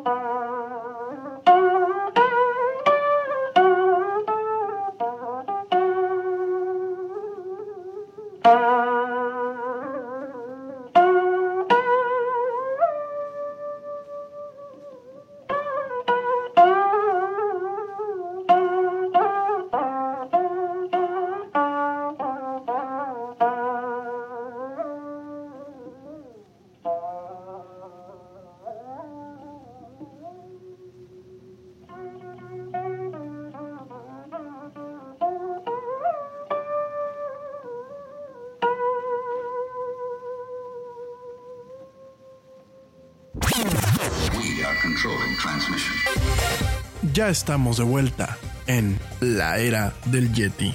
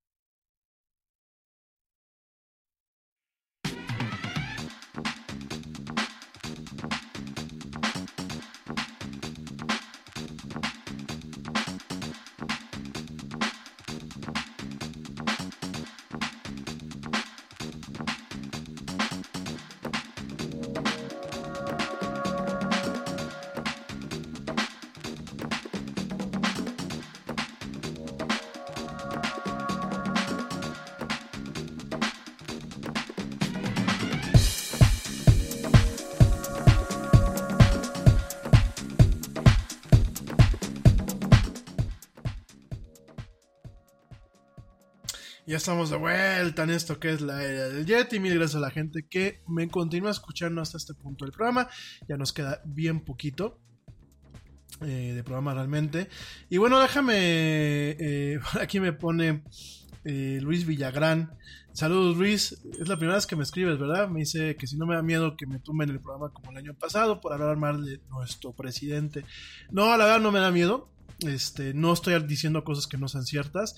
Y mira, si me lo tumban, pues realmente estamos comprobando, ya no solamente con las cifras que yo digo y que comparto muchas en las redes sociales, sino comprobamos pues que mi programa tiene buena audiencia y que pues mi audiencia es muy, muy pensante, muy inteligente y que bueno, pues no faltará quien se preocupe lo que pueda decir un pobre Yeti con su programita como me dijeron el año pasado para afectar, bueno, pues lo que es la figura presidencial. Fíjense que Rápidamente, déjenme decirle un buen plan porque algunos de ustedes de fuera, sobre todo mis amigos en España, me dicen que por qué critico tanto al presidente. Yo lo critico como tantos políticos desde mi punto de vista, desde mi área, que es la tecnología y la actualidad, ¿no? Cuando tenemos un presidente que no piensa en las energías renovables, cuando le dan la torre a algo que es el CONACIT aquí en México, que pues es uno de los centros de investigación eh, más importantes, bueno, uno de los eh, sí, centros de investigación, eh, con, bueno, no, un la entidad o el organismo que se encarga de desarrollar todo lo que es la ciencia, los centros de investigación, eh, todo el soporte a la parte eh, del desarrollo científico en el país, eh, en diferentes áreas. Cuando vemos que, por ejemplo, tiene gente en el gabinete que dice que las granjas eólicas, pues que les roban el aire, los, las famosas este, turbinas, estas eólicas les roban el aire a los indígenas. Digo, yo es la primera vez que escucho que una, una turbina eólica te robe el aire, ¿no? Entonces, cuando empiezas a ver diferentes cosas, pues la verdad sí se vuelve muy molesto y sobre todo desde mi parte, pues me toca comentarlo. Digo, además de que, pues como ciudadano soy me afecta, ¿no? Y la verdad lo comento eh, sí con un tema de enojo y digo, para algo también te me tiene que servir mi programa, para eso lo produzco para eso estoy aquí, pero también como un tema de reflexión, porque la verdad, amigos míos, los países latinoamericanos, realmente los países de América, no damos una con los gobiernos populistas, ¿eh? Tenemos en el norte, tenemos al señor Trump, que bueno, ustedes me llaman, pero allá no ha pasado nada, ¿no? Afortunadamente porque la economía norteamericana eh, es resiliente a pesar de que ya empieza a mostrar deterioro en indicadores muy puntuales y puede en algún momento sufrir una desaceleración más pronunciada. Pero bueno, la economía norteamericana en sí misma es otro rollo. Eh, vemos aquí en México, pues tenemos a este, ¿no? Vemos eh, a El Salvador, está el señor este que, que, no me acuerdo ni cómo se pronuncia su nombre, es otro populista, ¿no? Vemos a Brasil, en donde pues vemos a un señor Jair Bolsonaro que prácticamente lleva seis meses haciendo el ridículo también. Y para donde veamos, ¿no? Y ya no digo Venezuela, en donde, bueno, pues eso ya no es un gobierno populista, ¿no? Eso es un desgobierno, ¿no? Eh, para mis amigos que me escuchan en Venezuela les mando un fuerte abrazo. Sigo aquí con ustedes. Eh, no porque no los nombre no significa que no me acuerde de ustedes. Sigo pidiendo porque, bueno, en algún momento, pues, eh, se acabe la pesadilla que están pasando por allá, ¿no? Pero para donde volteemos, ¿eh? América Latina no ha entendido que los cacicazgos, que los populistas, que la izquierda, entre comillas, no le funciona a la región. Entonces, este, eh, de verdad, ojalá que eh, vayamos cobrando conciencia y, tengamos cuidado, ¿no? Yo sé que muchos de nosotros no votamos a los pelmazos que tenemos de gobernantes, pero muchas veces, ay, va a ganar el, pe el pelmazo este, no salgo a votar, no, gente, hay que salir a votar por favor, hay que salir a votar. No hay que dejarse de llevar por las encuestas, porque las casas encuestadoras están muy amañadas. Y sobre todo, miren, si tú apoyas al presidente, en el caso de aquí en México, tú apoyas al presidente, eh, neta, te lo digo en buen plan, ábrete un poquito a la crítica. Yo creo que eh, hay que romper con la figura del presidencialismo que se tenía de antaño, sobre todo aquí en México. Hay que recordar que, que, el PRI era mucho con ese tema, este presidencialismo donde casi casi el presidente era el rey. Y hay que recordar que son empleados de la nación que al señor se le está pagando. Le estamos pagando con nuestros impuestos. Entonces, estamos con la obligación como ciudadanía de exigirle que cumpla sus promesas y que haga bien las cosas, ¿no? Digo, yo sé que nunca lo va a hacer, ¿no? Es un señor que su cabeza no le da para eso, ¿no? Pero bueno, quiero pensar que nuestra obligación como ciudadanos no solamente es votar, sino exigir, estar encima y sobre todo nosotros como ciudadanía poner el ejemplo, ¿no? En fin, oigan mi gente, este, y no, no me da miedo que lo intenten. Creo que, creo que hacen más grande el caldo, eh, nos- como dicen, nos hacen el caldo, el caldo gordo y realmente demuestran pues que este programa ya no solamente lo que yo diga o lo que las estadísticas dicen, como el año pasado, pues ya cuando alguien se toma el tiempo para quererlo tumbar, pues es porque realmente es un programa con mucho rating y con mucho, con mucha audiencia que bueno, pues puede, puede ver afectada la imagen de el Tlatuani pedorro que tenemos actualmente, ¿no? En fin. Oigan, este. sí, no, de- de- definitivamente. Oigan, rápidamente déjame, te comento. eh, por aquí, eh, Forbes y algunos medios el fin de semana sacaron una nota en donde decían que con ayuda del GPS, pues Spotify podía detectar amigos que usan el plan familiar de este servicio de streaming. Fue una nota que el año pasado la dimos aquí en la era del Yeti, de hecho es una nota bastante vieja, y fue una nota que al final eh, era una prueba que estaba haciendo Spotify a nivel mundial, era eh, pues una nota circunstancial en donde se comentaba que, bueno, habían una- unas versiones en donde Spotify estaba tratando de acabar con el abuso de su plan familiar. Digo que no es un abuso porque al final del día, pues eh, si se paga, se paga. O sea, aunque lo usen cinco usuarios, sean tu familia, sean tus amigos, pues igual se paga. Y realmente me parece un poco absurdo que eh, Spotify lo haya intentado hacer en un momento, pero fue algo que al final del día no se concretó, amigos míos no se concretó, fue algo que se experimentó, pero repito, no se concretó y tienes una forma de apagarlo. Y la forma de apagarlo es directamente eh, no dándole autorización a la aplicación de utilizar lo que es el GPS. Fíjense, así de trivial es el, te- el tema. No es eh, grandes cosas. Entonces, por favor, tengan cuidado con esas notas, porque aparte las empezaron a compartir en, en algunas partes. No caigan en esos pánicos, no, eh, eh, no transmitan desinformación. Sí, el año pasado fue algo que intentó hacer este Spotify, pero al final del día no lo llevó a nivel mundial. Y hay forma de, sencillamente, pues no utilices el GPS cuando te pregunten las cosas, no las utilices y ya, con eso, ¿no? Entonces nada más para que lo sepan y nos quedemos con, con este tema. Fue algo que yo no sé por qué lo volvieron a tocar, porque aparte, dentro de lo que la nota de Forbes, que fue uno de los primeros medios en reportarlo, dice que es de octubre del año pasado, ¿no? Entonces solamente para que lo contemples y no caigas en cuestiones que no son. Y a mis amigos de Forbes y de diferentes medios, no repitan sus notas, por favor. Y además de todo, de verdad, no hagan clickbait y no pongan notas que no, no vienen al caso, ¿no? Oigan, hablando de gobernantes idiotas, digo, porque pues ya que me dicen que luego me tengo que poner un poco más global, de verdad, de verdad, de verdad, allá eh, en España, allá en mi querido, en mi madre patria, híjole, dan dos pasos adelante y, dos y tres pasos atrás, ¿no?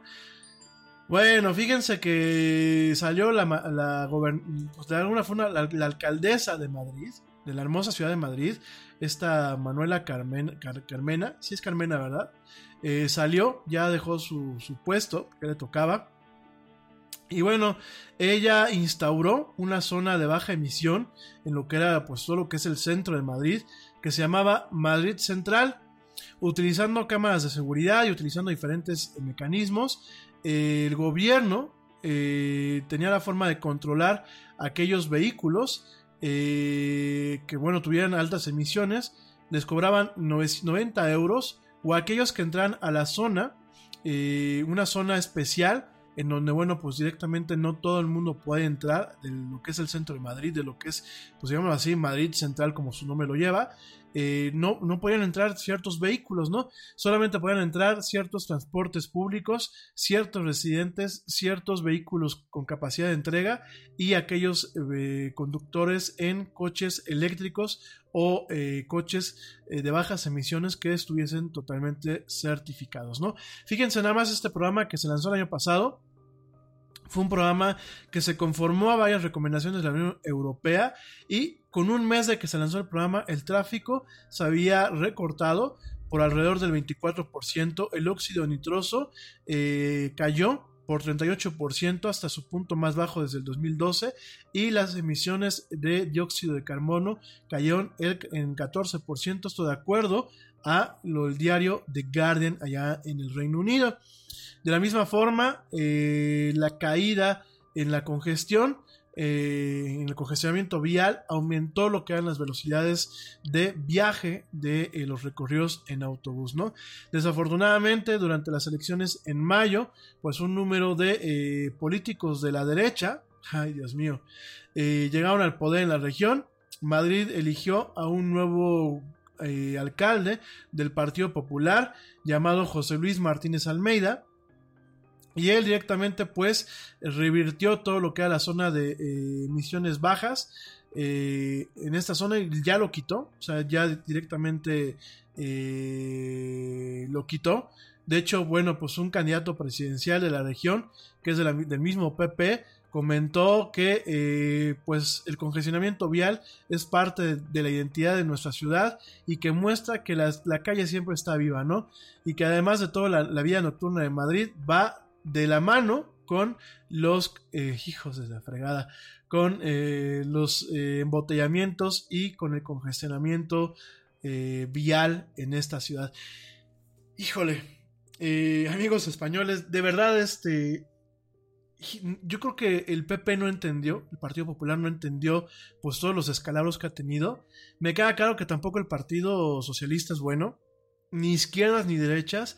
De verdad yo no sé en qué momento vamos a empezar a caminar por el centro, pues sobre todo por las cuestiones de sentido común, de coherencia y por dos dedos de frente, ¿no? O sea, de verdad era un programa muy ambicioso, fue un programa con resultados medibles y hacer esto a Madrid, que realmente amerita eh, que la capital se desahogue un poco con, con, la cuestión del tráfico y que además tiene buen, buen, un, un buen transporte público, o sea, yo los, los cinco años que viví en Madrid, a puro autobús y a puro metro, y de verdad no se te antojaba viajar en ningún momento en coche, o sea, por lo menos a mí como extranjero, yo era feliz viajando en el metro y viajando en el autobús, ¿no? Cosa que no hago en mi país, pero este, eh, eh, no, de verdad yo, yo no entiendo yo a los gobernantes, se los dije antes del corte, me queda claro que tenemos políticos idiotas yo creo que la clase política solamente es una, sin importar el partido o la ideología o, todo ese rollo.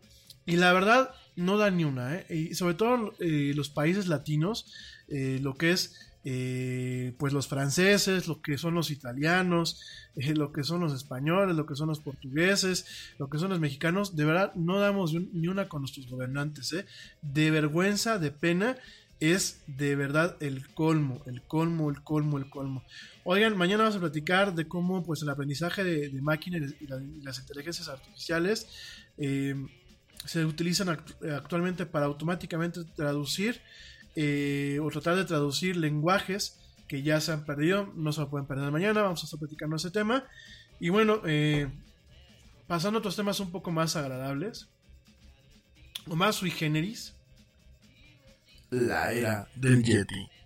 Sobre todo que ya tenemos poquito tiempo. Déjame te comento rápidamente que en Europa, digo ya que estamos en el tema europeo y de cuestiones de contaminación, a partir del día de hoy, en todo lo que es la Unión Europea, a los coches eléctricos se les, van a tener que montar bocinas o, equipo que genere eh, ruido falso, ruido falso de motores, y esto para eh, cumplir con una nueva legislación pasada por la Unión Europea, en donde pues los coches deben de hacer ruido, ruido para que eh, los peatones que van, perdónenme la expresión, que van en la pendeja, pues no los vayan a atropellar.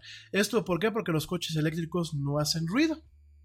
Fíjense, además de todas las características de que no contaminan, de que no generan emisiones eh, contaminantes de dióxido de carbono y dióxido de nitroso, de que no dependen de un combustible fósil, etc. Fíjense nada más, por los coches eléctricos tienen también la característica de que no hacen ruido. Sin embargo, en la Unión Europea y pecando de que pues la ciudadanía de cualquier país es ligeramente estúpida y que no puede tener eh, cuidado cuando va a cruzar las calles, eh, bueno, pues la Unión Europea pasó una ley en donde todos los países miembros de esta unión pues tendrán que eh, estar eh, eh, sujetas a ella, en donde bajo ciertas condiciones eh, todos los coches eléctricos que se vendan en, esta en estos países deberán contar con un sistema de alerta acústica o eh, ABAS, así se le conoce por su Acoustic Vehicle Alert Systems, en donde, bueno, pues todos los modelos de coches híbridos y eléctricos deberán tener estos sistemas y todos los modelos actualmente en el mercado, así sean modelos viejos, deberán tenerlos para julio del 2021. Con el sistema ABAS instalado, los vehículos tendrán que hacer un sonido mientras viajen por eh, debajo de las 12 millas por hora o cuando están en reversa, ¿no? Esto ¿por qué? Porque te recuerdo que como no tienen motores de combustión in- interna, los vehículos eléctricos pues no hacen ruido. Eh, sin embargo, bueno, pues de acuerdo al razonamiento de la Unión Europea, la falta de sonido significa que pueden poseer un peligro a eh, otros usuarios, principalmente aquellos que sean ciegos o que tengan eh, una vista afectada, ¿no? Bueno, en ese sentido creo que pueden tener un punto.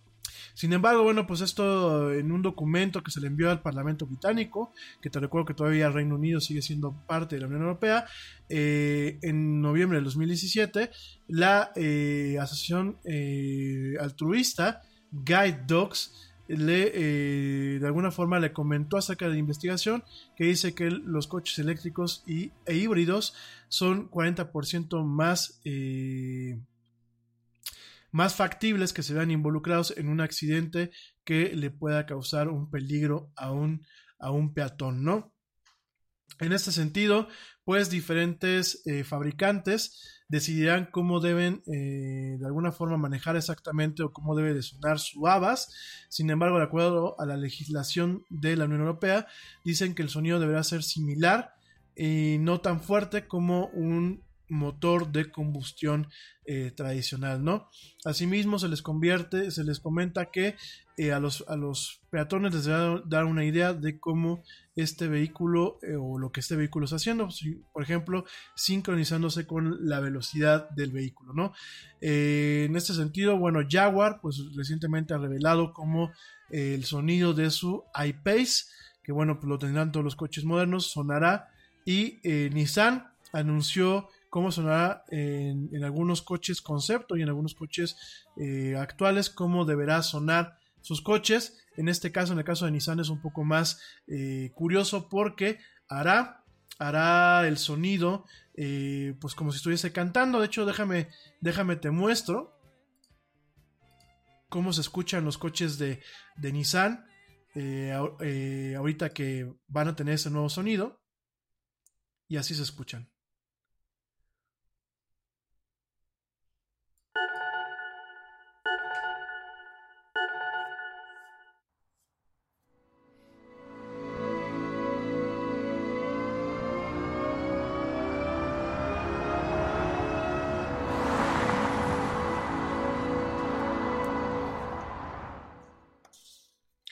Bueno, de acuerdo a Nissan. Nada es más importante que la salud de tu familia. Y hoy todos buscamos un sistema inmunológico fuerte y una mejor nutrición. Es por eso que los huevos Egglands Best te brindan más a ti y a tu familia. En comparación con los huevos ordinarios, Egglands Best te ofrece 6 veces más vitamina D y 10 veces más vitamina E, además de muchos otros nutrientes importantes, junto con ese sabor delicioso y fresco de la granja que a ti y a tu familia les encanta. Todos queremos lo mejor para nuestras familias. Entonces, ¿por qué no los mejores huevos? Solo Egglands Best. Mejor sabor, mejor nutrición mejores huevos. Nada es más importante que la salud de tu familia. Y hoy todos buscamos un sistema inmunológico fuerte y una mejor nutrición. Es por eso que los huevos Egglands Best te brindan más a ti y a tu familia. En comparación con los huevos ordinarios, Egglands Best te ofrece 6 veces más vitamina D y 10 veces más vitamina E, además de muchos otros nutrientes importantes, junto con ese sabor delicioso y fresco de la granja que a ti y a tu familia les encanta. Todos queremos lo mejor para nuestras familias. Entonces, ¿por qué no los mejores huevos? Solo Egglands Best. Mejor sabor, mejor nutrición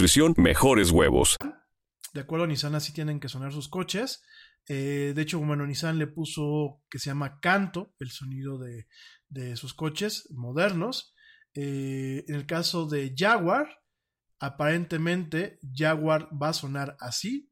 Los coches de Jaguar cuando empiezan a acelerar.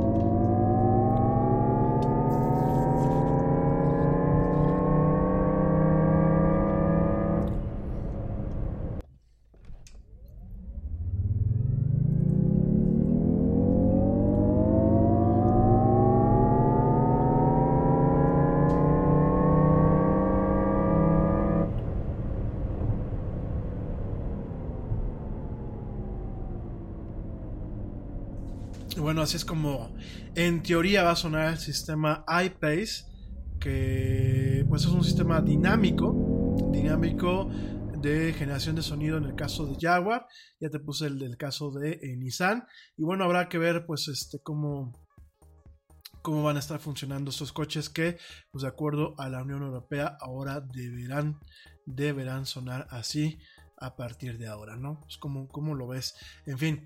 Oigan, rápidamente, pues este, del tema que nos competía, eh, dice el Wall Street Journal que eh, Johnny Eve, eh, pues se sentía desmoralizado por la falta de interés de Tim Cook en lo que es el diseño de producto. En este caso, te recuerdo que Tim Cook, fíjense que mucho tiempo yo dije que era de marketing, no, perdónenme. Tim Cook fue mucho tiempo director de operaciones de hecho, Tim Cook se, encargó en su momento de, de alguna forma, eh, pues apuntalar o de alguna forma eh, mejorar lo que es la infraestructura de la cadena de producción de Apple y la cadena de distribución. De ahí fue que después llegó a ser presidente, después de que, bueno, Steve Jobs de alguna forma le heredó el puesto. Y eh, Tim Cook, pues es una persona más que nada de operaciones, ¿no? Entonces, por ahí, eh, el Wall Street Journal, compartiendo una nota muy similar publicada por eh, Bloomberg, comenta que, pues en ese sentido, Johnny Ive se sentía desmoralizado por Tim Cook, que mostraba muy poco interés en el desarrollo de producto y en el proceso del desarrollo de producto. En ese sentido, pues de alguna forma se explica por qué eh, Tim Cook eh, cada vez que muestra un, presenta un producto en, los eventos o en, la, en el área de eh, prensa de los eventos de Apple, muchas veces parece ser como si estuviese viendo los productos por primera vez. De hecho, hay una foto en donde Johnny Ive le está explicando de alguna forma la filosofía detrás del diseño de la Mac Pro el día que se presentó eh, el producto directamente eh, en el evento de la Mac Pro, ¿no?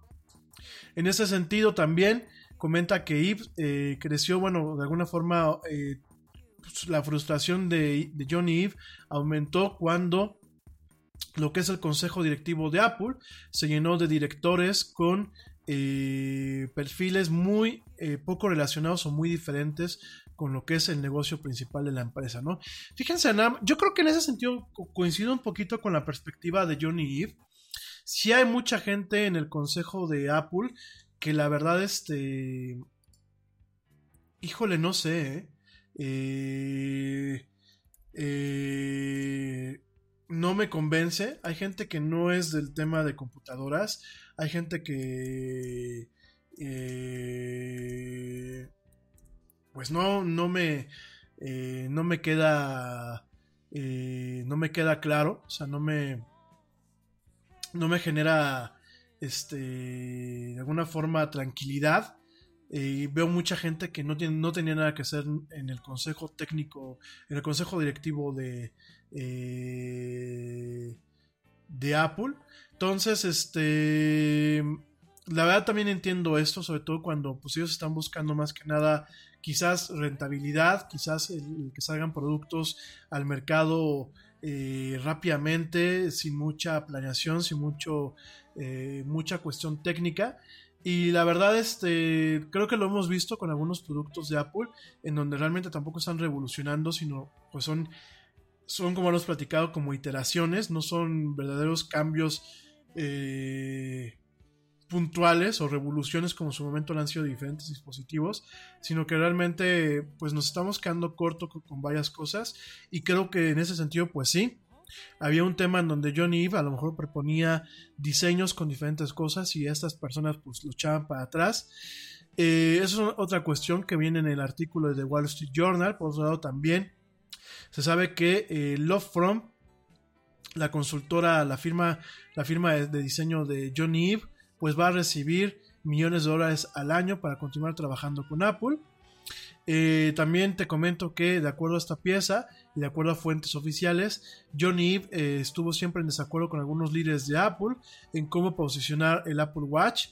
En ese sentido, Johnny Ive empujó al Apple Watch para ser vendido como un accesorio de, de moda o un accesorio pues fashion no una extensión del iPhone. De hecho, bueno, pues originalmente el reloj iba a tener cierta autonomía e iba a ser una línea de producto por sí sola. Sin embargo, bueno, eh, el producto se lanzó eh, de una forma en la que no funcionó. De hecho, hubieron muchísimas eh, unidades de la Gold Apple Watch Edition que costaba 17 mil dólares que se le quedaron a Apple, que no logró vender. Relojes de oro y creo que ahí hubo un tema de choque con lo que era directamente eh, la planta ejecutiva de Apple. Eh, y bueno, eh, fíjense nada más, por ahí el diseño de la famosa Air Power, este tapete de carga que va a poder cargar un iPhone, un Apple Watch y unos audífonos AirPods al mismo tiempo, pues nunca funcionó y parece ser porque el diseño no se adecuaba a las condiciones técnicas, ¿no? Esa es una versión, esa, versión aparece publicada por Bloomberg y aparece publicada por el Wall Street Journal, sin embargo, sin embargo, el portal Gizmodo, fíjate nada más cómo hay versiones este, eh, contrastantes, eh, el medio Gizmodo comenta que dentro de la misma nota, eh, por ahí pues ya habían problemas en donde eh, Johnny Eve eh, faltaba, iba a trabajar dos días a la semana, pues directamente a, Apple. Él ya había montado una especie de estudio eh, directamente en San Francisco para poder trabajar con parte del equipo. Faltó a muchas juntas, inclusive por ahí hubo una junta del iPhone 10 en donde llegó tarde. Como que ya estaba sin ganas, como que ya estaba fastidiado. Eh, parece ser que eh, como que perdió contacto con la realidad del mercado. Por ahí eh, John Eve platican, platican algunas fuentes en donde él estuvo trabajando en algunos prototipos básicos de lo que es el proyecto Titan, este proyecto de coches autónomos de Apple. en ese sentido, bueno, pues varios años atrás, parece ser que John eh, Johnny Eve le mostró a Tim Cook un prototipo del coche hecho de piel y de madera que no tenía volante. Fíjense nada más, esto de acuerdo a dos personas familiares con la demostración. Y bueno, una actriz eh, que estaba dentro de la misma presentación, pretendiendo eh, ser Siri, contestaba o respondía a los comandos de voz de los ejecutivos. Esto porque decía Johnny Eve que iban a lanzar un coche totalmente autónomo, en donde, bueno, ciertos comandos fueran totalmente de voz, pero que el coche iba a estar hecho de madera y de piel. No, hombre. O sea, Johnny yo creo que, y creo que lo vemos un poquito con el tema del iPhone 10 y algunas cuestiones, yo creo que Johnny Eve perdió un poquito el piso y de pronto se le olvidó que Apple también es una empresa de tecnología y quiso exclusivamente lanzar productos de, eh, de lujo, ¿no? Sí, entiendo el posicionamiento de marca, sí, en muchos aspectos funcionó esta, esta noción, pero también pues entiendo que haya perdido un poco la realidad de cómo, de cómo son las cosas. Entonces, pues fíjense nada más estas dos, estas dos cartas, eh, nada más para que se den una idea. Y, y bueno, pues habrá que ver este... Eh, ¿Qué pasa con Apple? Obviamente los ejecutivos de Apple y los accionistas no están muy contentos. Eh, habrá que ver... Eh, espérenme, un segundo.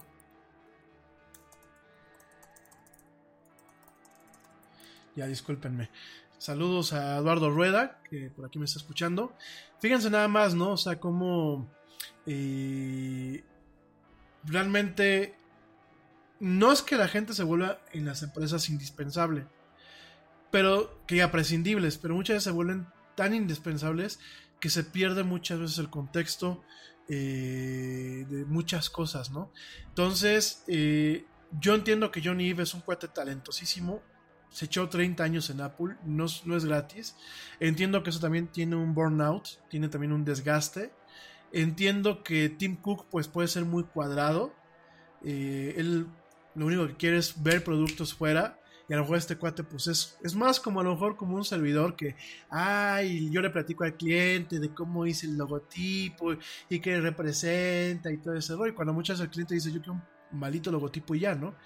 Entiendo que muchas veces la mentalidad de diseñador o de creativo, por ejemplo, el tema de publicidad y ese tipo de cosas, choca con las mentalidades operativas, ¿no?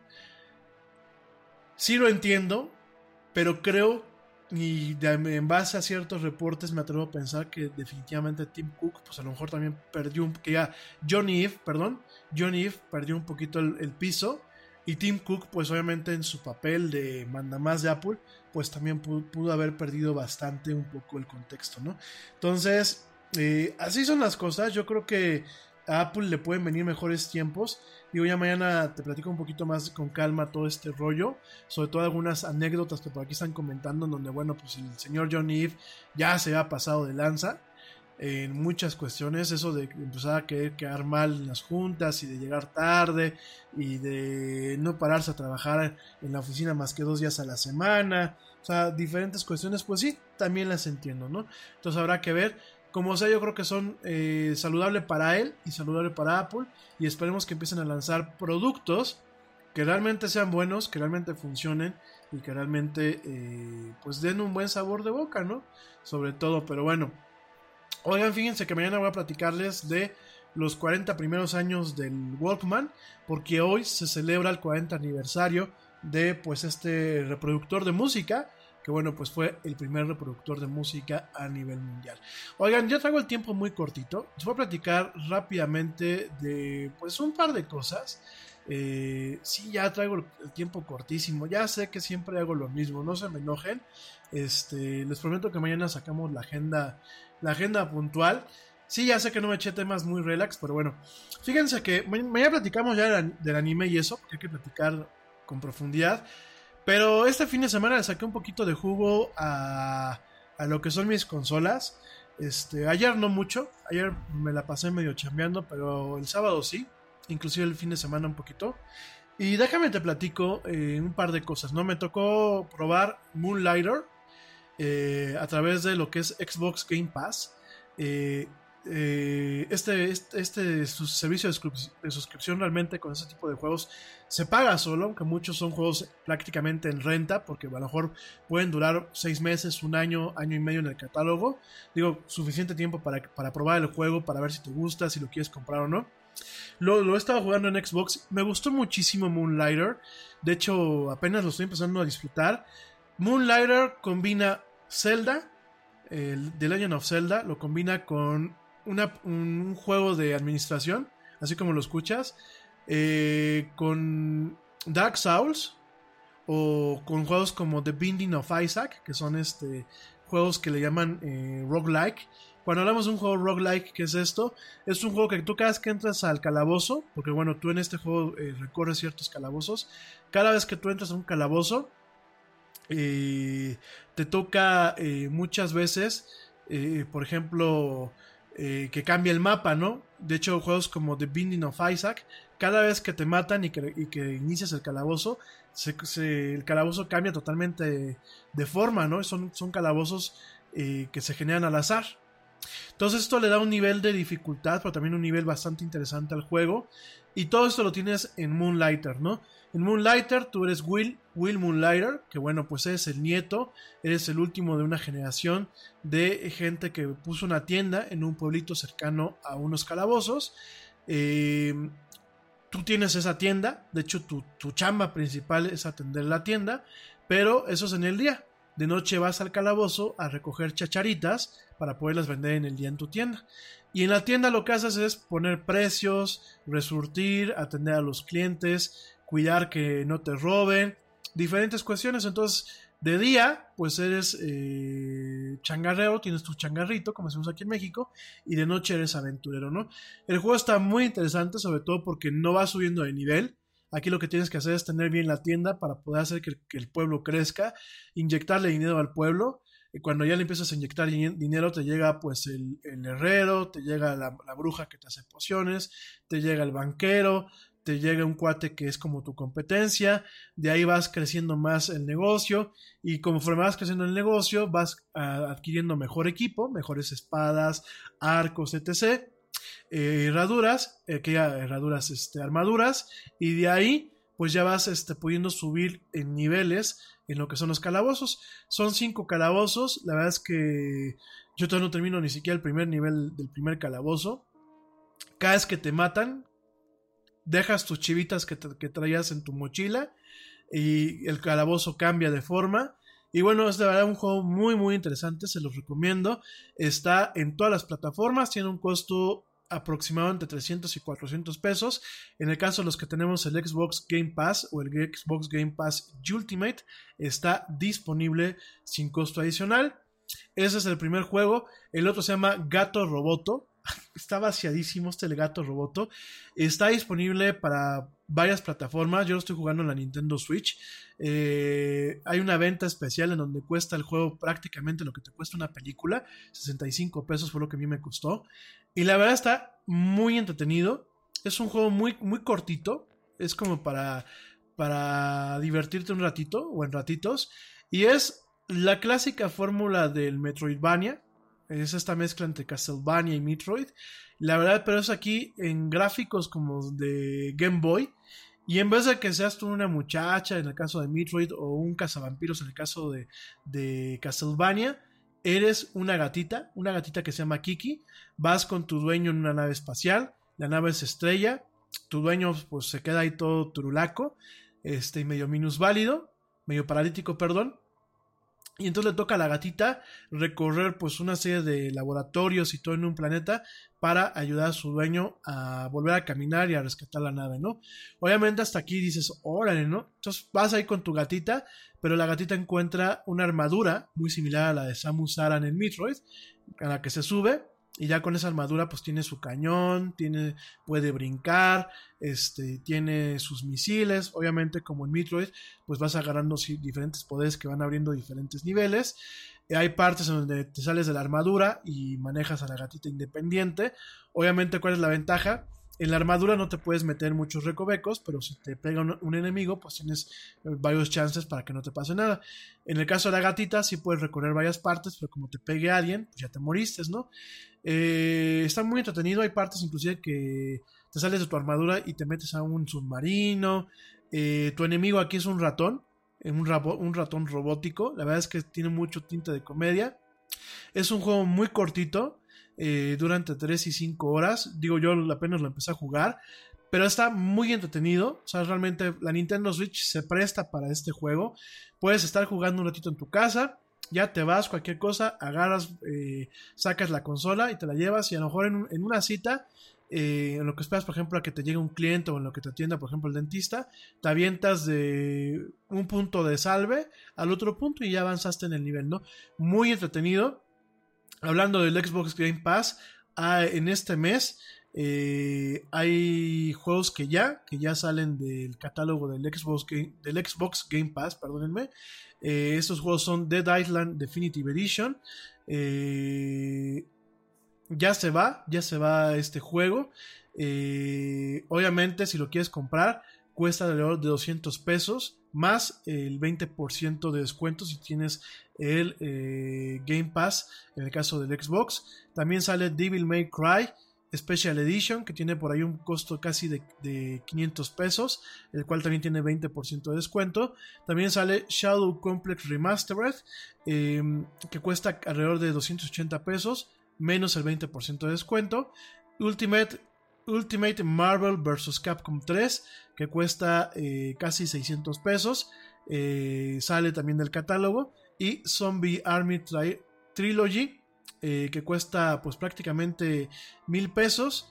eh, tiene el- el 20% de descuento y salen en este mes de julio salen estos cinco juegos del catálogo de eh, juegos que puedes jugar de alguna forma gratuita mientras estén disponibles. Bueno, otro juego que seguí jugando, déjame te vuelvo a comentar, pues es el de Elite Dangerous con eh, la expansión Horizons. Este fin de semana pues tu- estuve chance de jugar un ratito. Por ahí si quieres ver un poquito algunas fotos que tomé, están en mi cuenta eh, personal de Instagram. en la de arroba de Rami si le quieres echar un ojo. La verdad es un juego bastante interesante, obviamente pues es un juego para un mercado muy particular, a la gente que nos gustan los simuladores de naves espaciales, pero bueno, este, me tocó jugarlo un ratito. Te comento que en Xbox ha tenido una suerte de problemas, eh, en ocasiones no te puedes conectar, en ocasiones el juego se traba, creo que son parches que Frontier Development, que es la empresa que desarrolló el juego, está arreglando, esperemos que los termine, pero bueno, no deja de ser un juego bastante interesante. En fin, mi gente, ya me voy, ya ahora sí llegamos hasta el final del programa.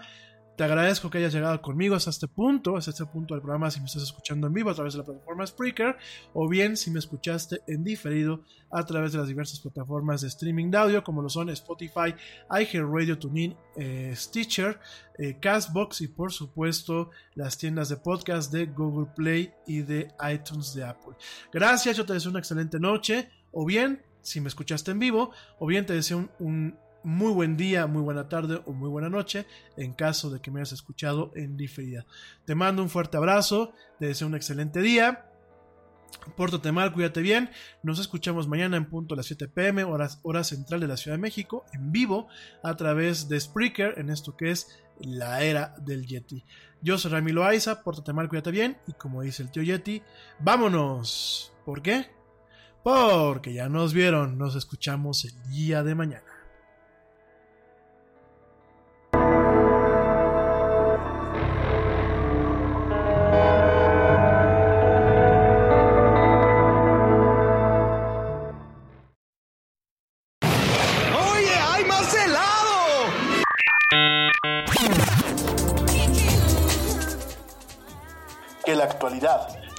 Te deje helado. Te esperamos en la siguiente emisión de La Era del Yeti.